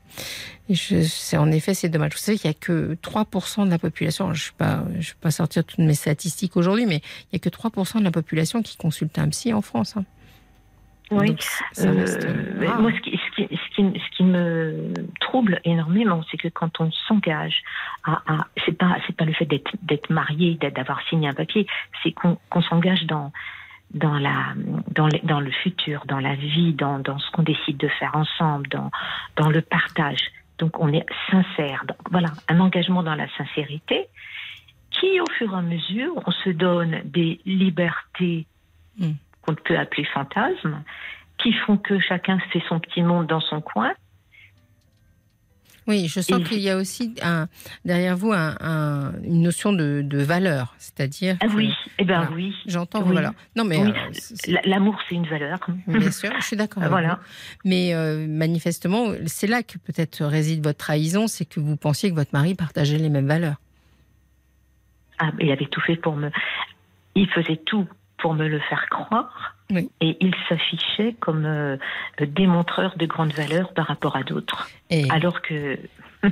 oui. Alors que ce n'est pas, pas le cas. Bon, Marie, je vous remercie vraiment pour votre témoignage. Euh, j'espère que, que cette phase de souffrance et de colère que vous avez euh, va s'apaiser pour que vous puissiez vous tourner vers d'autres parce que ce serait dommage que vous n'ayez pas envie de vous tourner vers, vers les autres. Eh bien, franchement, euh, je pense que ça va pas être facile. Ça va pas être demain, c'est ce que j'ai entendu, je crois. En tout cas, merci beaucoup pour votre témoignage. C'était vraiment très intéressant. Je vous, bon courage. Vous remercie énormément. Merci. Bon courage. À bientôt. Au revoir. Au revoir. Jusqu'à minuit 30, parlons-nous avec Fabienne Kramer sur RTL. Jusqu'à minuit 30, parlons-nous avec Fabienne Kramer sur RTL. On continue notre soirée.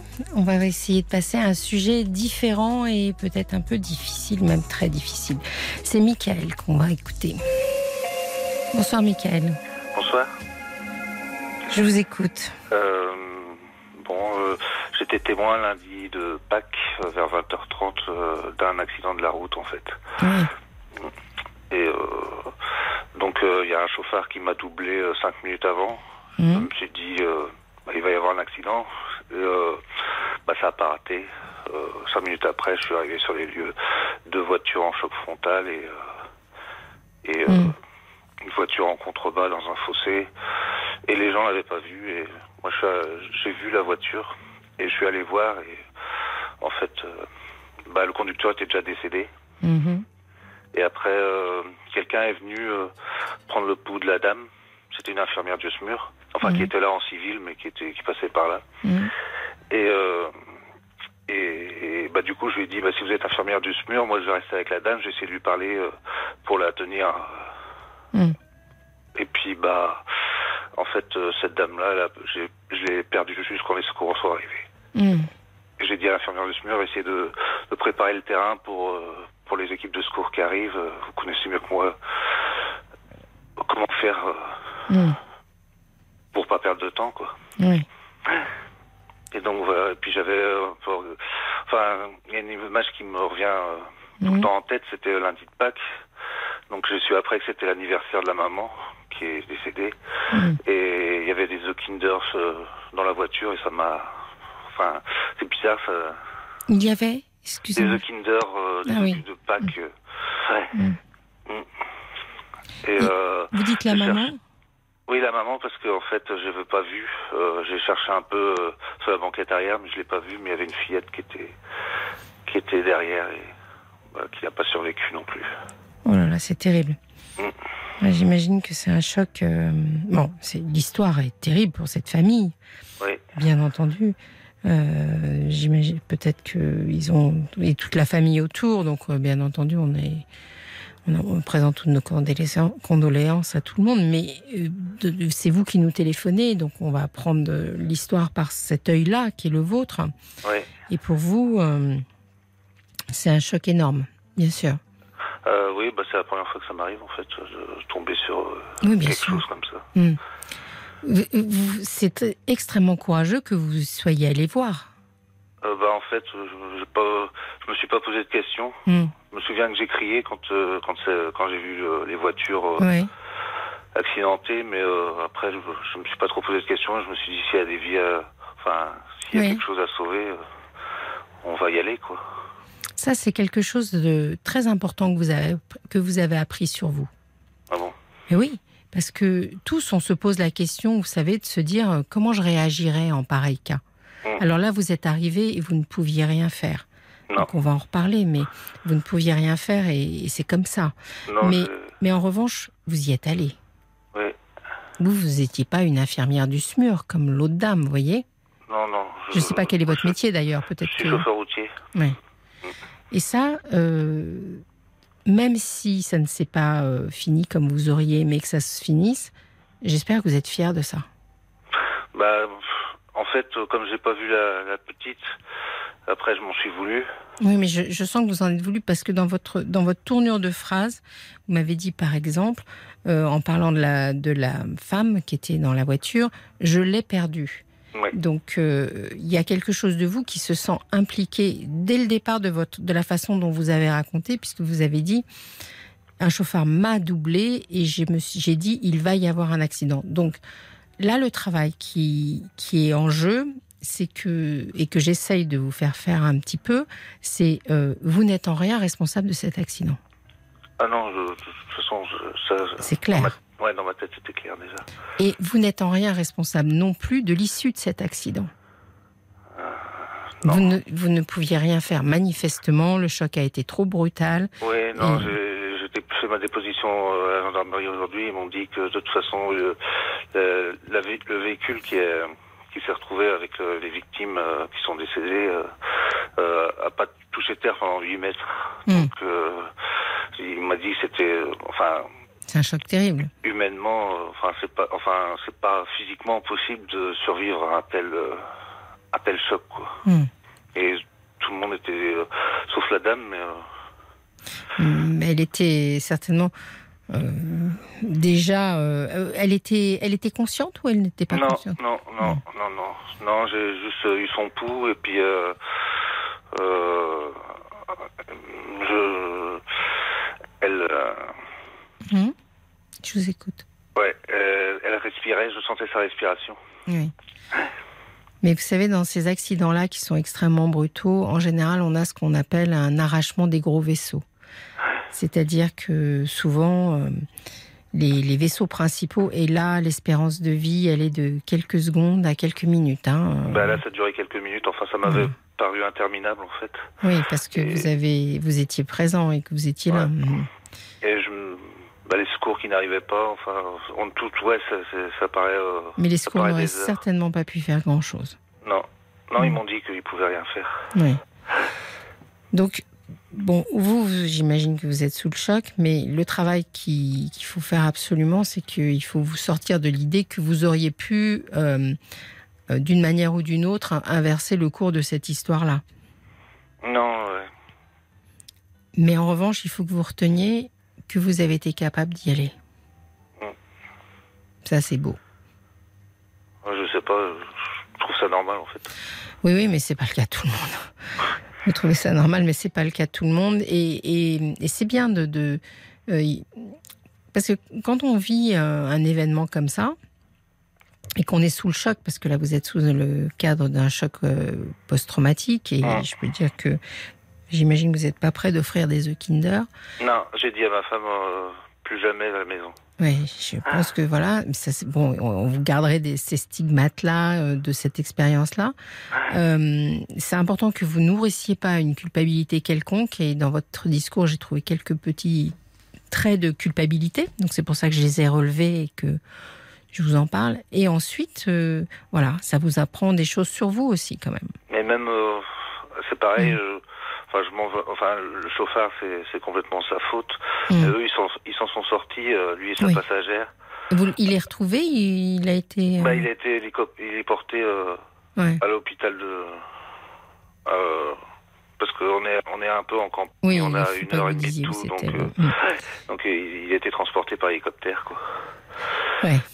Et bah, une fois que ils ont pris en charge Mm. la dame et le monsieur qui et puis la fillette. Moi, je suis euh, je suis remonté mm. et j'ai été euh, j'ai été parler à la passagère euh, qui était accidentée et pour pas que bah pour pas pour pour la garder aussi enfin mm. faire mon maximum quoi.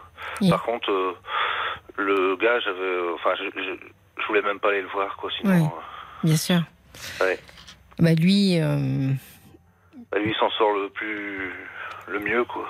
Bah, il s'en sort peut-être, euh, en effet, parce qu'il est, il est encore en vie, mais euh, il, va porter, euh, il va porter son, il va porter sa conscience quand même est-ce que vous savez si. Hmm, parce que j'imagine que c'est quelqu'un qui doublait ou euh, comment bah, En fait, euh, c'est quelqu'un. Les, gendarmes m'ont dit que c'était quelqu'un qui était euh, un toxicomane et puis qui était sous l'emprise. Enfin, ils attendent les analyses, mais ils hmm. pensent qu'il était sous l'emprise de produits. Quoi. Ah, c'est très d'actualité, ces histoires d'emprise, mais c'est vrai, hein, c'est un vrai problème, ça. Hein, de... Hmm. Et les gens sont désinhibés et font n'importe quoi. Bah oui, parce que il a, en fait, euh, moi, il m'a doublé. Euh, il a failli happer des gens qui étaient garés sur le côté euh, un peu après, et il a doublé une autre voiture. Il a, il a fini par percuter une autre voiture encore faire le choc frontal. Donc, donc on a un on a un message pour vous. C'est un message de Jacques. Il dit, il est d'accord avec moi d'ailleurs, vous avez eu un comportement exemplaire, ne culpabilisez surtout pas, au contraire, vous avez eu des réflexes parfaits. C'est ce que je vous dis, c'est on apprend de soi quand même aussi dans ces moments-là. Et il rajoute, cependant, vu l'impact de la scène, faites-vous aider au plus vite afin d'évacuer ce stress qui vous assaille. Alors là-dessus, je suis absolument, et il dit bravo. Euh, bah, en fait, euh, moi je suis suivi dans un autre euh, domaine parce que j'ai déclaré une maladie au mois de septembre l'année dernière. Et euh, du coup j'ai un suivi psychologique. Donc bizarrement, enfin par le, fait du hasard, j'avais un rendez-vous le, mercredi, bah, hier, avec une infirmière du CMP. Et le psychiatre qui me suit était justement dans le CMP ce jour-là. Donc, ouais, c'est bien. Lui, il voulait m'hospitaliser, mais euh, j'ai dit, j'ai pas voulu.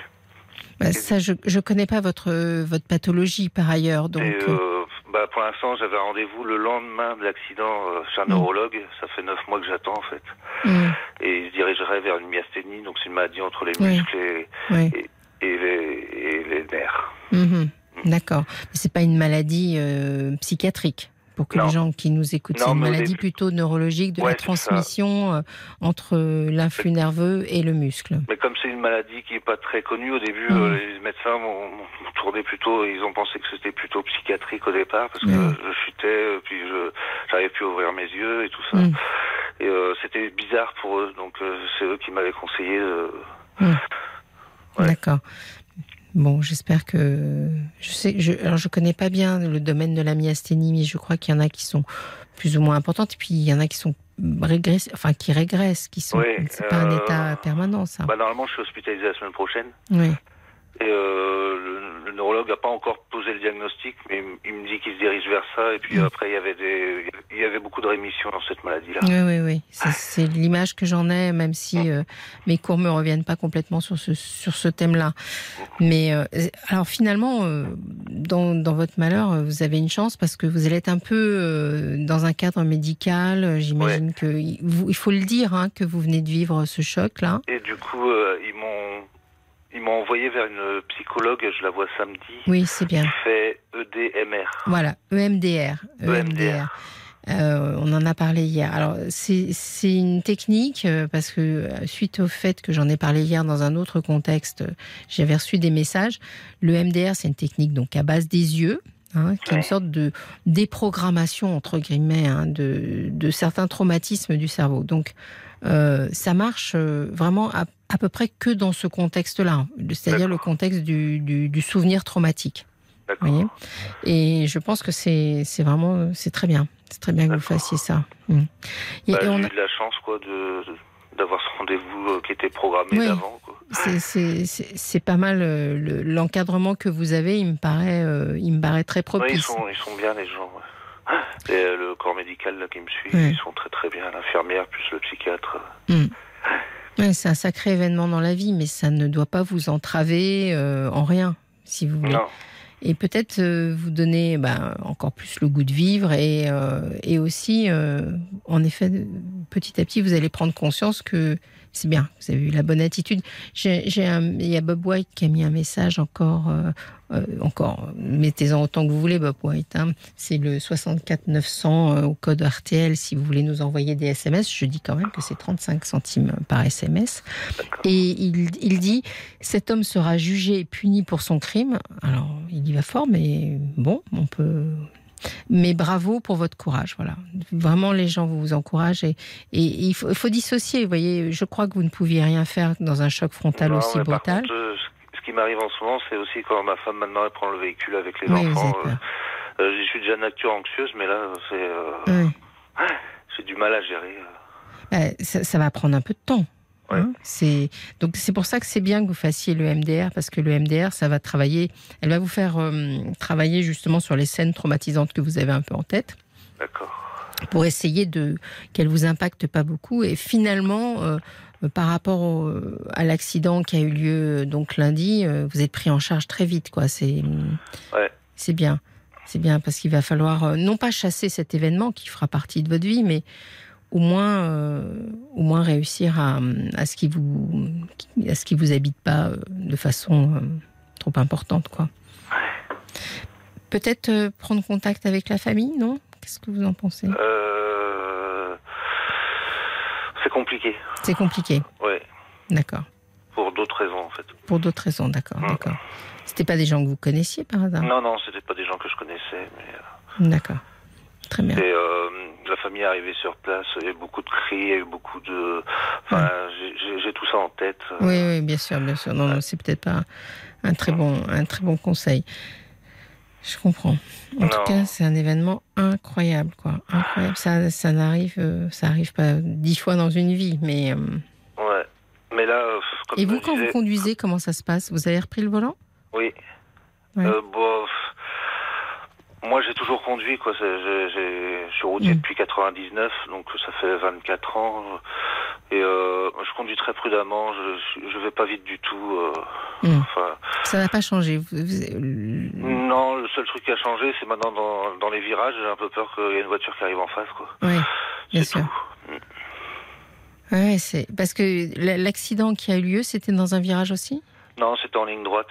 Ouais, comment faire. Comment faire? C'est c'est là qu'il va falloir renforcer un peu euh, le dépistage de ces gens-là. Et puis, et puis, euh, si vous nous écoutez, si vous êtes quelqu'un qui prend des, de temps en temps euh, des produits stupéfiants, après ah tout. non, moi, pas, du non tout. pas vous. Non, mais je parle ouais. aux gens qui nous écoutent. Si vous faites partie de ces gens qui prennent des produits stupéfiants, on n'est pas là pour vous juger, mais ne prenez pas le volant, quoi. Ne prenez pas le volant. Et si vous êtes la femme qui est à côté, empêchez-le de prendre le volant. Ouais. C'est très très bah... important. Retenez les gens qui ne sont pas en état de conduire parce que parce que voilà, c'est toute la vie d'une famille qui. Bah, c'est bizarre. Euh, J'ai été l'aider alors que je lui en veux aussi. Euh, c'est la passagère parce qu'elle aurait pu dire. Euh, Mais laisse le pied. En plus, euh, le gars quand il m'a doublé m'a klaxonné, donc c'était vraiment un fou furieux. Quoi. Ouais. Il est resté sur la ligne de gauche, pendant, enfin là sur la voie de gauche pendant jusqu'à perte de vue. Quoi. Mm. Pour ça, je me suis dit, euh, c'est pas possible que ça se finisse bien, cette affaire. Mm. Oui, il faut leur enlever leur permis. Enfin, ça changera rien. Il n'avait pas de permis. Oui, ah bah, il n'y avait pas de permis, hein, comme ça le Pas de permis, pas d'assurance, la voiture d'un copain. J'ai appris tout ça quand j'ai fait ma déposition cet après-midi. Ouais.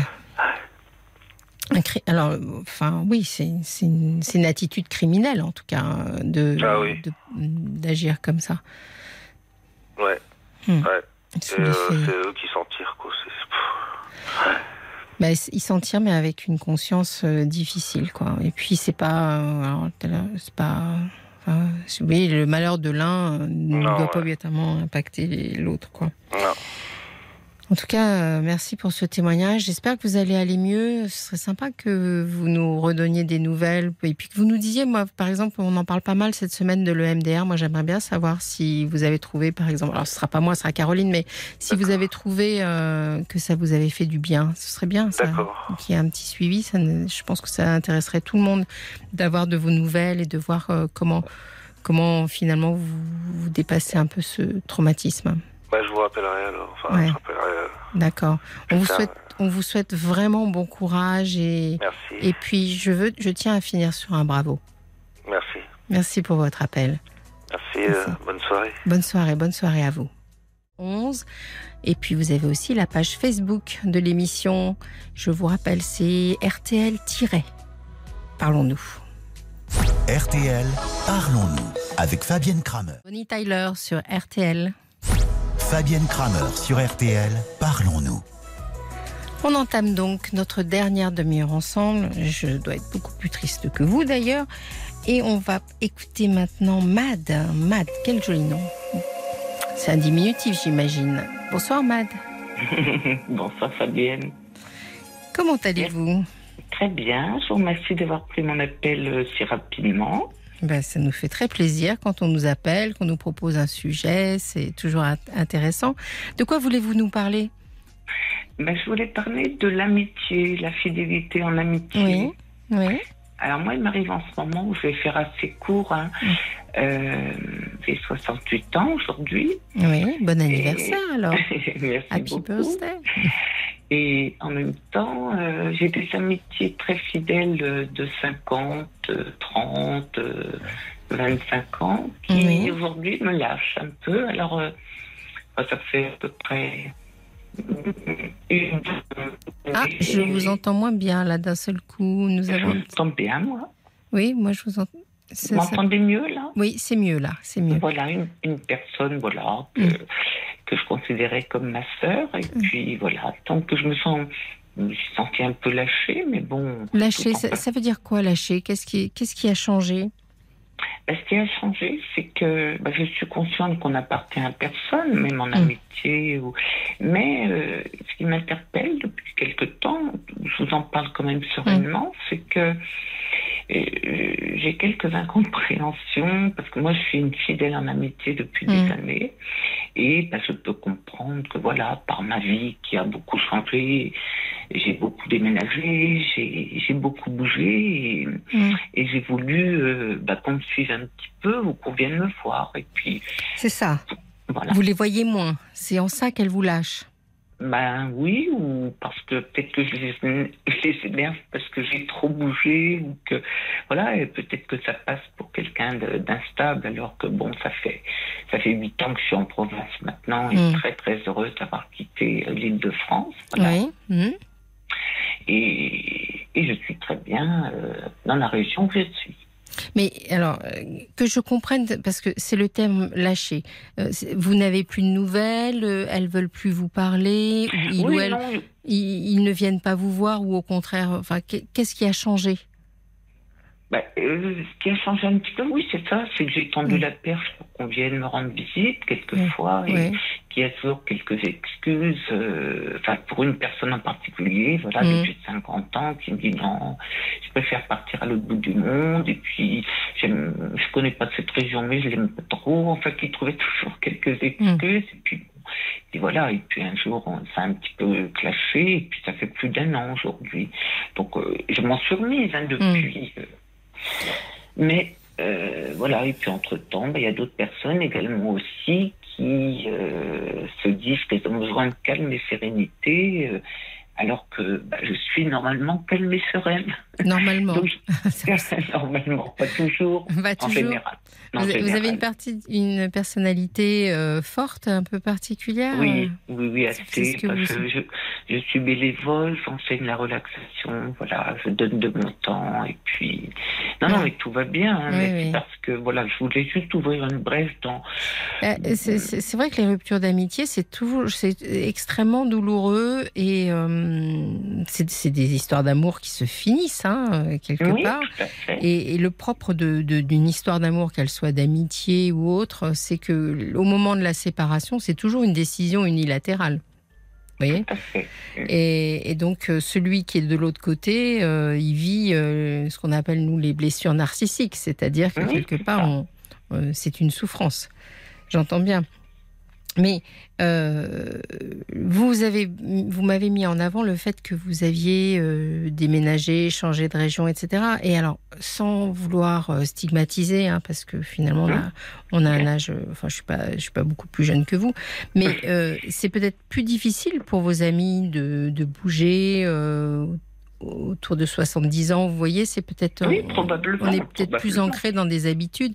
Vous, vous êtes mobile, vous bougez, etc. Mais ça ne veut pas dire que tout le monde en est capable. Alors pourquoi ce n'est pas vous qui allez les voir ah, mais je, si, si, parce que moi j'ai fait, si, si, je, moi régulièrement j'ai fait les déplacements, j'ai, voilà, j'ai toujours, si vous voulez, continué à aller voir mes amis, euh, j'en ai pas 50, mais mm. dans, dans, différentes régions et où je les appelle et voilà. Mm. Donc, euh, non, non, moi je, je, suis toujours dans l'échange en fait, peut-être trop, probablement. Oui, et alors vous leur avez signifié que vous étiez euh, blessé par leur attitude? Oui, oui, bien sûr, oui, oui, on en a.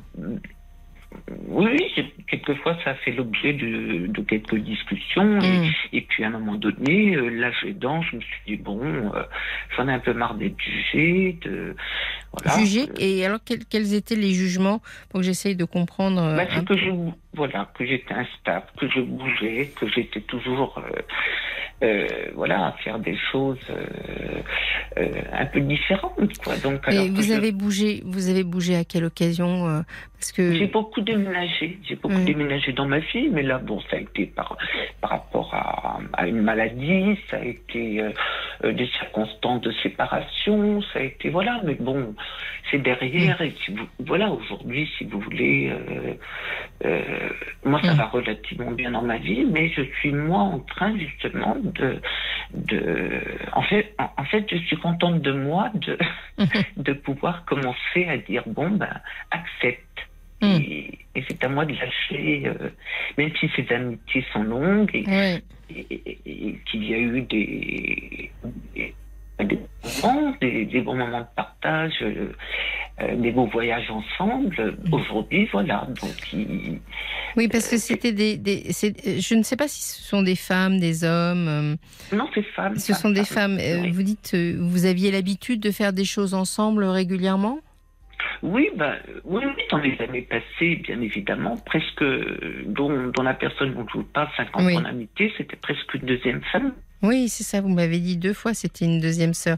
Oui, c'est très... Parce que, comme vous me dites euh, que je crois, euh, vous faites l'allusion allusion à deux amis, essentiellement. Oui, enfin deux, oui, oui. l'autre, c'est un peu plus récent. Oui, donc c'est, oui, mais du coup, euh, c'est pas exact... Enfin, on peut pas les amalgamer, c'est ça que je veux dire. J'ai l'impression que c'est deux histoires différentes. Mais celle avec qui vous aviez l'impression d'être dans une relation de sœur... Euh, j'imagine que quand on est euh, dans une relation euh, sœur, on, s'exprime, et donc c'est un peu, un peu bizarre. Voilà, oui, oui, puis c'est surtout une attitude un peu de reproche, quoi, par rapport, mm. alors que moi je suis toujours restée zen par rapport à cette personne, sans la juger, sans demander le comment du pourquoi. Et je me dis, ben mince, alors, je demande de l'aide à personne. Et, mmh. Juste un peu d'attention. Justement, là, j'ai un SMS qui est arrivé euh, de Jacques et il me donne une idée. Il dit, Matt, ce jour de fête pour vous en exergue, met en exergue cet éloignement. Justement, oui, c'est une bonne question, ça. Est-ce qu'elles vous ont souhaité votre anniversaire aujourd'hui? Ben non. Ouais, c'est pour ça. C'est pour ça, euh, parce que j'essaye. C'est une très bonne idée. Bravo Jacques. J'ai pas fait le rapprochement avec votre anniversaire. Et en effet, ça doit être blessant. C'est la première fois qu'elle ne vous souhaite pas votre anniversaire? Oui. oui. Ah oui, c'est doit oui, être... enfin, c'est pas blessant parce que vous savez, bon, moi, j'aime bien les anniversaires, mais pour les dizaines, l'entre-deux, ça n'a pas d'importance, bon. Hmm. oui. Alors, il, rajoute, euh, il arrive parfois que ces éloignements soient provoqués par un moment difficile traversé par votre ami. C'est possible. Probablement. Probablement. C'est, il a tout à fait raison parce que ça a été tout à fait mon ressenti. C'est pour ça qu'aujourd'hui, je suis tout à fait dans l'acceptation et puis je reconstruis d'autres choses puisque moi, je partage beaucoup. Donc, euh, je fais de, toujours de nouvelles rencontres. Voilà. Je, en fait, moi, j'ai besoin de ça pour. Euh, hmm. Ça me tire vers le haut, quoi, de rencontrer des personnes euh, très différentes et puis qui, qui font. voilà, qui vont devenir des amis ou pas voilà. Mais alors, il y, a encore une suite au, message de Jacques et je la trouve aussi très intéressante. Il dit Soyez magnanime et tentez de lui tendre la main. Ne vous raidissez pas. Est-ce que euh, quand vous êtes blessé, justement, vous auriez tendance à vous, vous raidir un peu, comme il a l'air de dire, de sous-entendre? Tout à fait ça. Je pense que, c'est-à-dire que j'ai beaucoup travaillé en psychologie, tout ça. Je suis tombée très bas et je suis toujours remontée parce que. Voilà, je, passe les détails. J'ai eu Caroline plusieurs fois ah, au, cours des précédentes années parce que je suis très accro à votre, comme je suis un peu donc j'écoute beaucoup votre émission. Mm. Il faut continuer. Pas être insomniaque, mais euh, au pire, vous nous écouterez en podcast après, mais c'est pas grave. non, mais c'est une émission que j'aime beaucoup, qui est très intéressante, et, diverse et variée, mm. et avec un professionnalisme de part et d'autre euh, extraordinaire. Hein. Mm, merci beaucoup, c'est gentil. Et je pense que vous aidez sur différents sujets. Je me dis, parfois, j'ai raté ma vocation. Ah, vous auriez aimé Ah oui. J'aurais aimé, ouais. ouais Peut-être que vous, enfin, sûrement vous auriez été. Euh, c'est vrai que c'est, c'est, on, a la chance de, de faire cette émission euh, et euh, de faire un métier que je crois qu'on aime. Je dis on en parlant de Caroline, de Cécilia et, et de moi.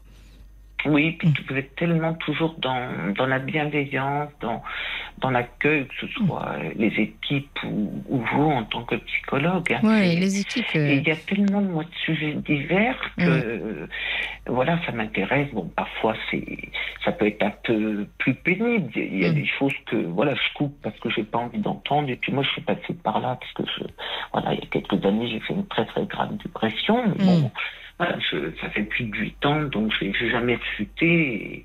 Après, on n'est pas à l'abri, mais je, suis très, très, toujours très intéressée et, puis vigilante euh, sur ce sujet. Il y a, quelqu'un qui nous pose aussi une question. Bah, c'est quelqu'un, c'est Bob White. Vous le connaissez, on le connaît tous maintenant. Euh, qui nous dit est-ce que vous viviez seul ou en couple? Non, seul. Seul. Et bien accompagné, et bien accompagné avec moi-même, je rajoute. non, non, mais c'est un, c'est un choix. Et elles, elles sont accompagnées, vos amies euh, qui sont non plus? Une, Oui, oui, une et l'autre pas. Oui, oui, oui. Elle s'est peut-être vexée que vous soyez éloigné d'elle, non? Comment? Vous viviez auparavant euh, près d'elle? Oui, oui, oui, il y avait quand même beaucoup, bah, beaucoup de sport ensemble, beaucoup de sorties. Mais elle, s'est peut-être sentie abandonnée quand vous vous êtes partie. peut-être, certainement.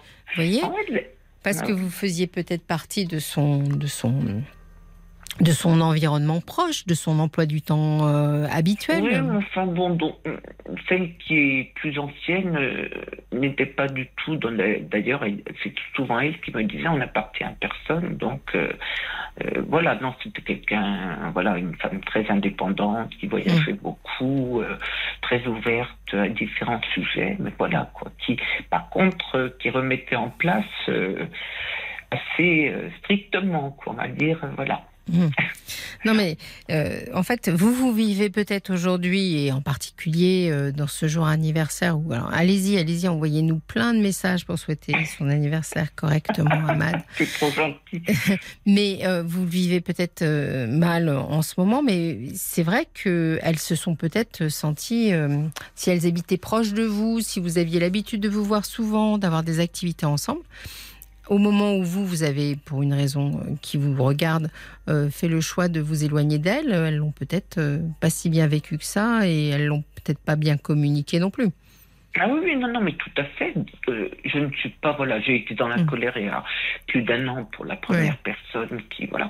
Mais bon, après, petit à petit, euh, moi, je travaille toujours sur, euh, enfin, je, je m'autocritique tout le temps. Donc, euh, mm.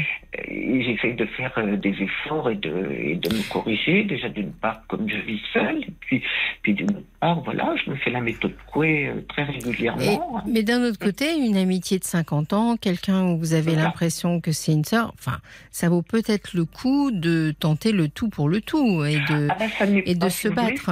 Oui, oui, tout à fait. Je suis, je vous entends et mm. ça n'est pas complètement acté. oui, c'est pas définitif. Hein. Mm. Mais voilà, il n'y a plus d'appels, il n'y a plus de messages.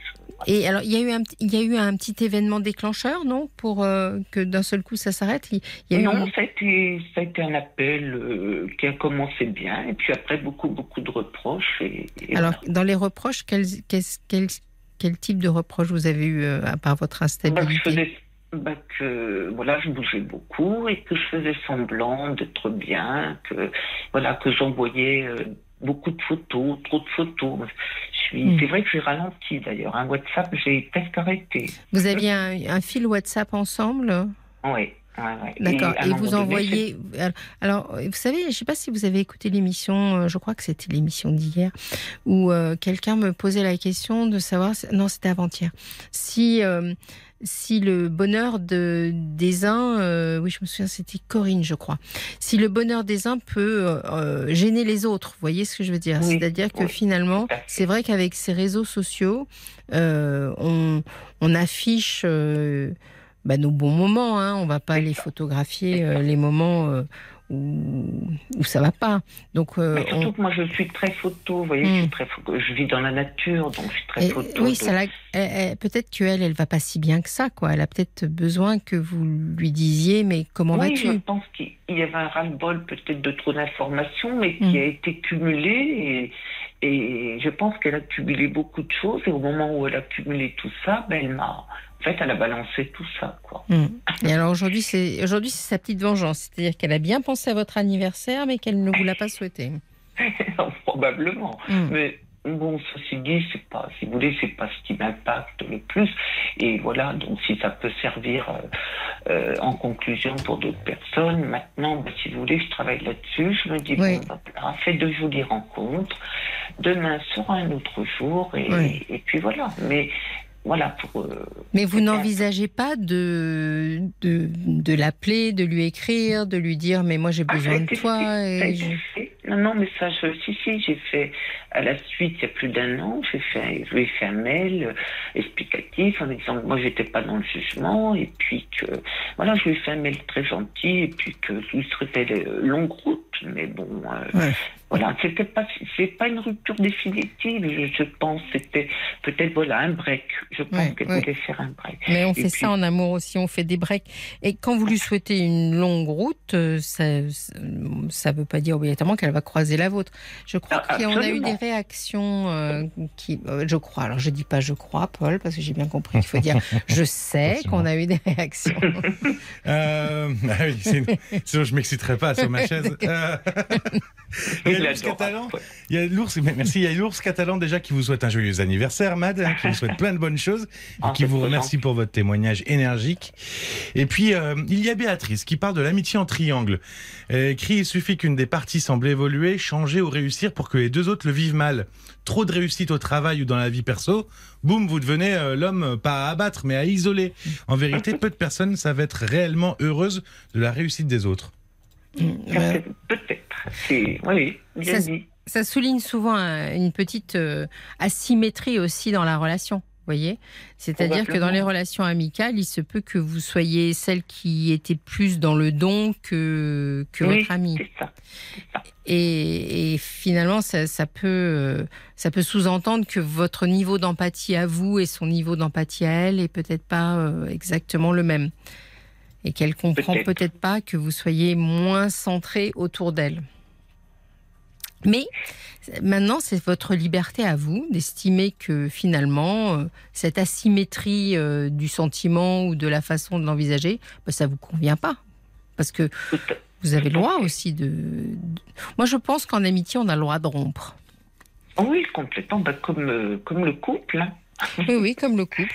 Quand on trouve que on partage plus les mêmes valeurs ou que l'autre se comporte pas correctement vis-à-vis -vis de soi-même ou qu'on a des blessures qui sont qu'on ne peut pas cicatriser. Euh, on a le droit de dire euh, ça ne me convient plus et, j'arrête. Et, je, pense à ça, non pas euh, de votre ami, hein, je pense à ça de vous aujourd'hui. Finalement, finalement vous avez le droit aussi de dire ça m'intéresse plus. Cette... Enfin, ah, c'est ça. Justement, ce qui est intéressant, et vous avez entièrement raison de le souligner, c'est que, euh, euh, en fait, je, je, prends ça comme une évolution de ma part. Moi, je me dis, bien, voilà, je, je me donne ce droit aujourd'hui de, de mm. stopper aussi également de mon côté. Hein. Et ça, mm, voilà, et ça, ça me met en garde, on va dire, bon, à 68 ans, je veux dire, voilà, on n'a pas fini la vie, mais ça peut me mettre en garde sur d'autres choses que moi, je ne réfléchis pas en fait. Je suis tellement dans le don que je donne, je donne, et puis voilà, mm. quelquefois, on, reçoit un petit peu des claques, mais c'est aussi la vie, et voilà, mm. et dans l'acceptation, ça me paraît le plus important. Ouais, c'est absolument important de on va être à quasiment à la fin de l'émission, donc euh, je vais profiter de, de, ce moment avec vous pour euh, essayer de se dire que très souvent, quand les gens euh, nous appellent ou témoignent de leurs relations amoureuses, affectives, etc., on dénote quand même une sorte d'asymétrie. dans la relation. Et je crois que c'est important d'être avec des gens qui injectent la, même, la même énergie ou le même, ou la, même empathie, enfin je reviens sur l'empathie, mais euh, le même euh, sentiment de bienveillance vis-à-vis de l'autre. Oui, également. Parce que souvent, quand on est dans une situation comme ça, peut-être que ça vous est pas, c'est pas la première fois que ça vous arrive finalement d'être avec quelqu'un qui, j'imagine, ouais, c'est souvent comme ça. Tout à fait. Mais écoutez, en tous les cas, merci beaucoup pour votre, euh, pour vos conseils, votre bienveillance et votre partage. J'avais une petite question quand même avant, avant que, vous, que vous me disiez au revoir, parce que je me disais, vous me, disiez, vous me disiez que vous alliez vous tourner vers l'avenir. Et alors, vous envisagez de faire quoi en vous tournant vers l'avenir, justement? Alors Moi, j'ai plein de choses. De toute façon, j'ai toujours plein de projets. J'ai toujours, voilà, j'ai beaucoup de projets. Je suis en train de vendre un, un mobilhome dans lequel j'ai vécu. Voilà, j'ai envie de m'acheter un, un, mm. petit camion aménagé pour aller rendre visite justement à mes amis partout en France, en Europe. Et puis voilà, de continuer ma route euh, au fur et à mesure. Voilà, et, et donc euh, on, vous, vous, aurez de nouvelles amitiés. Vous allez rencontrer. Euh, tout à fait. C'est possible, ça. C'est tout à fait ah oui. possible de faire comme ça. Je, voilà, j'avais juste un petit quelque chose pour terminer. Si les auditeurs connaissent ce, Mélissa D'Acosta qui écrit très très bien. Ah, alors euh, non. Ah, tiens, puis moi j'ai Tout le bleu du ciel. Euh, je, revenais des autres. Alors, euh, on me fait oui de la tête. Oriane connaît manifestement notre réalisatrice. Enzo, non, pas du tout. Paul sur les blessures est mystérieux sur le sujet. et moi, je ne connais pas. Je vais être honnête avec vous, je ne connais pas. En ah, tout... c'est quelqu'un qui écrit très très bien. Eh ben, je vais me renseigner. Voilà. Je vous remercie vraiment euh, pour votre témoignage, Madame. Merci, c'était un plaisir de vous avoir. toute l'équipe. Oui, je vous embrasse aussi. et puis j'en profite une fois que je vous embrasse et vous pour embrasser toute l'équipe pour cette semaine passée en votre compagnie. Je remercie Enzo, je remercie Paul de m'avoir si bien accueilli. Oriane pour ce soir et Marc qui est rentré tranquillement chez lui. Euh, j'ai un petit message moi aussi de Bob White, rien que pour moi, dis donc. Fabienne, un grand merci pour cette belle semaine passée à vos côtés. Elle fut très enrichissante. Eh ben merci, ça fait plaisir ça. À très bientôt, j'espère peut-être, et à lundi avec Caroline. Soyez bien fidèles et soyez bien tous là. Au revoir.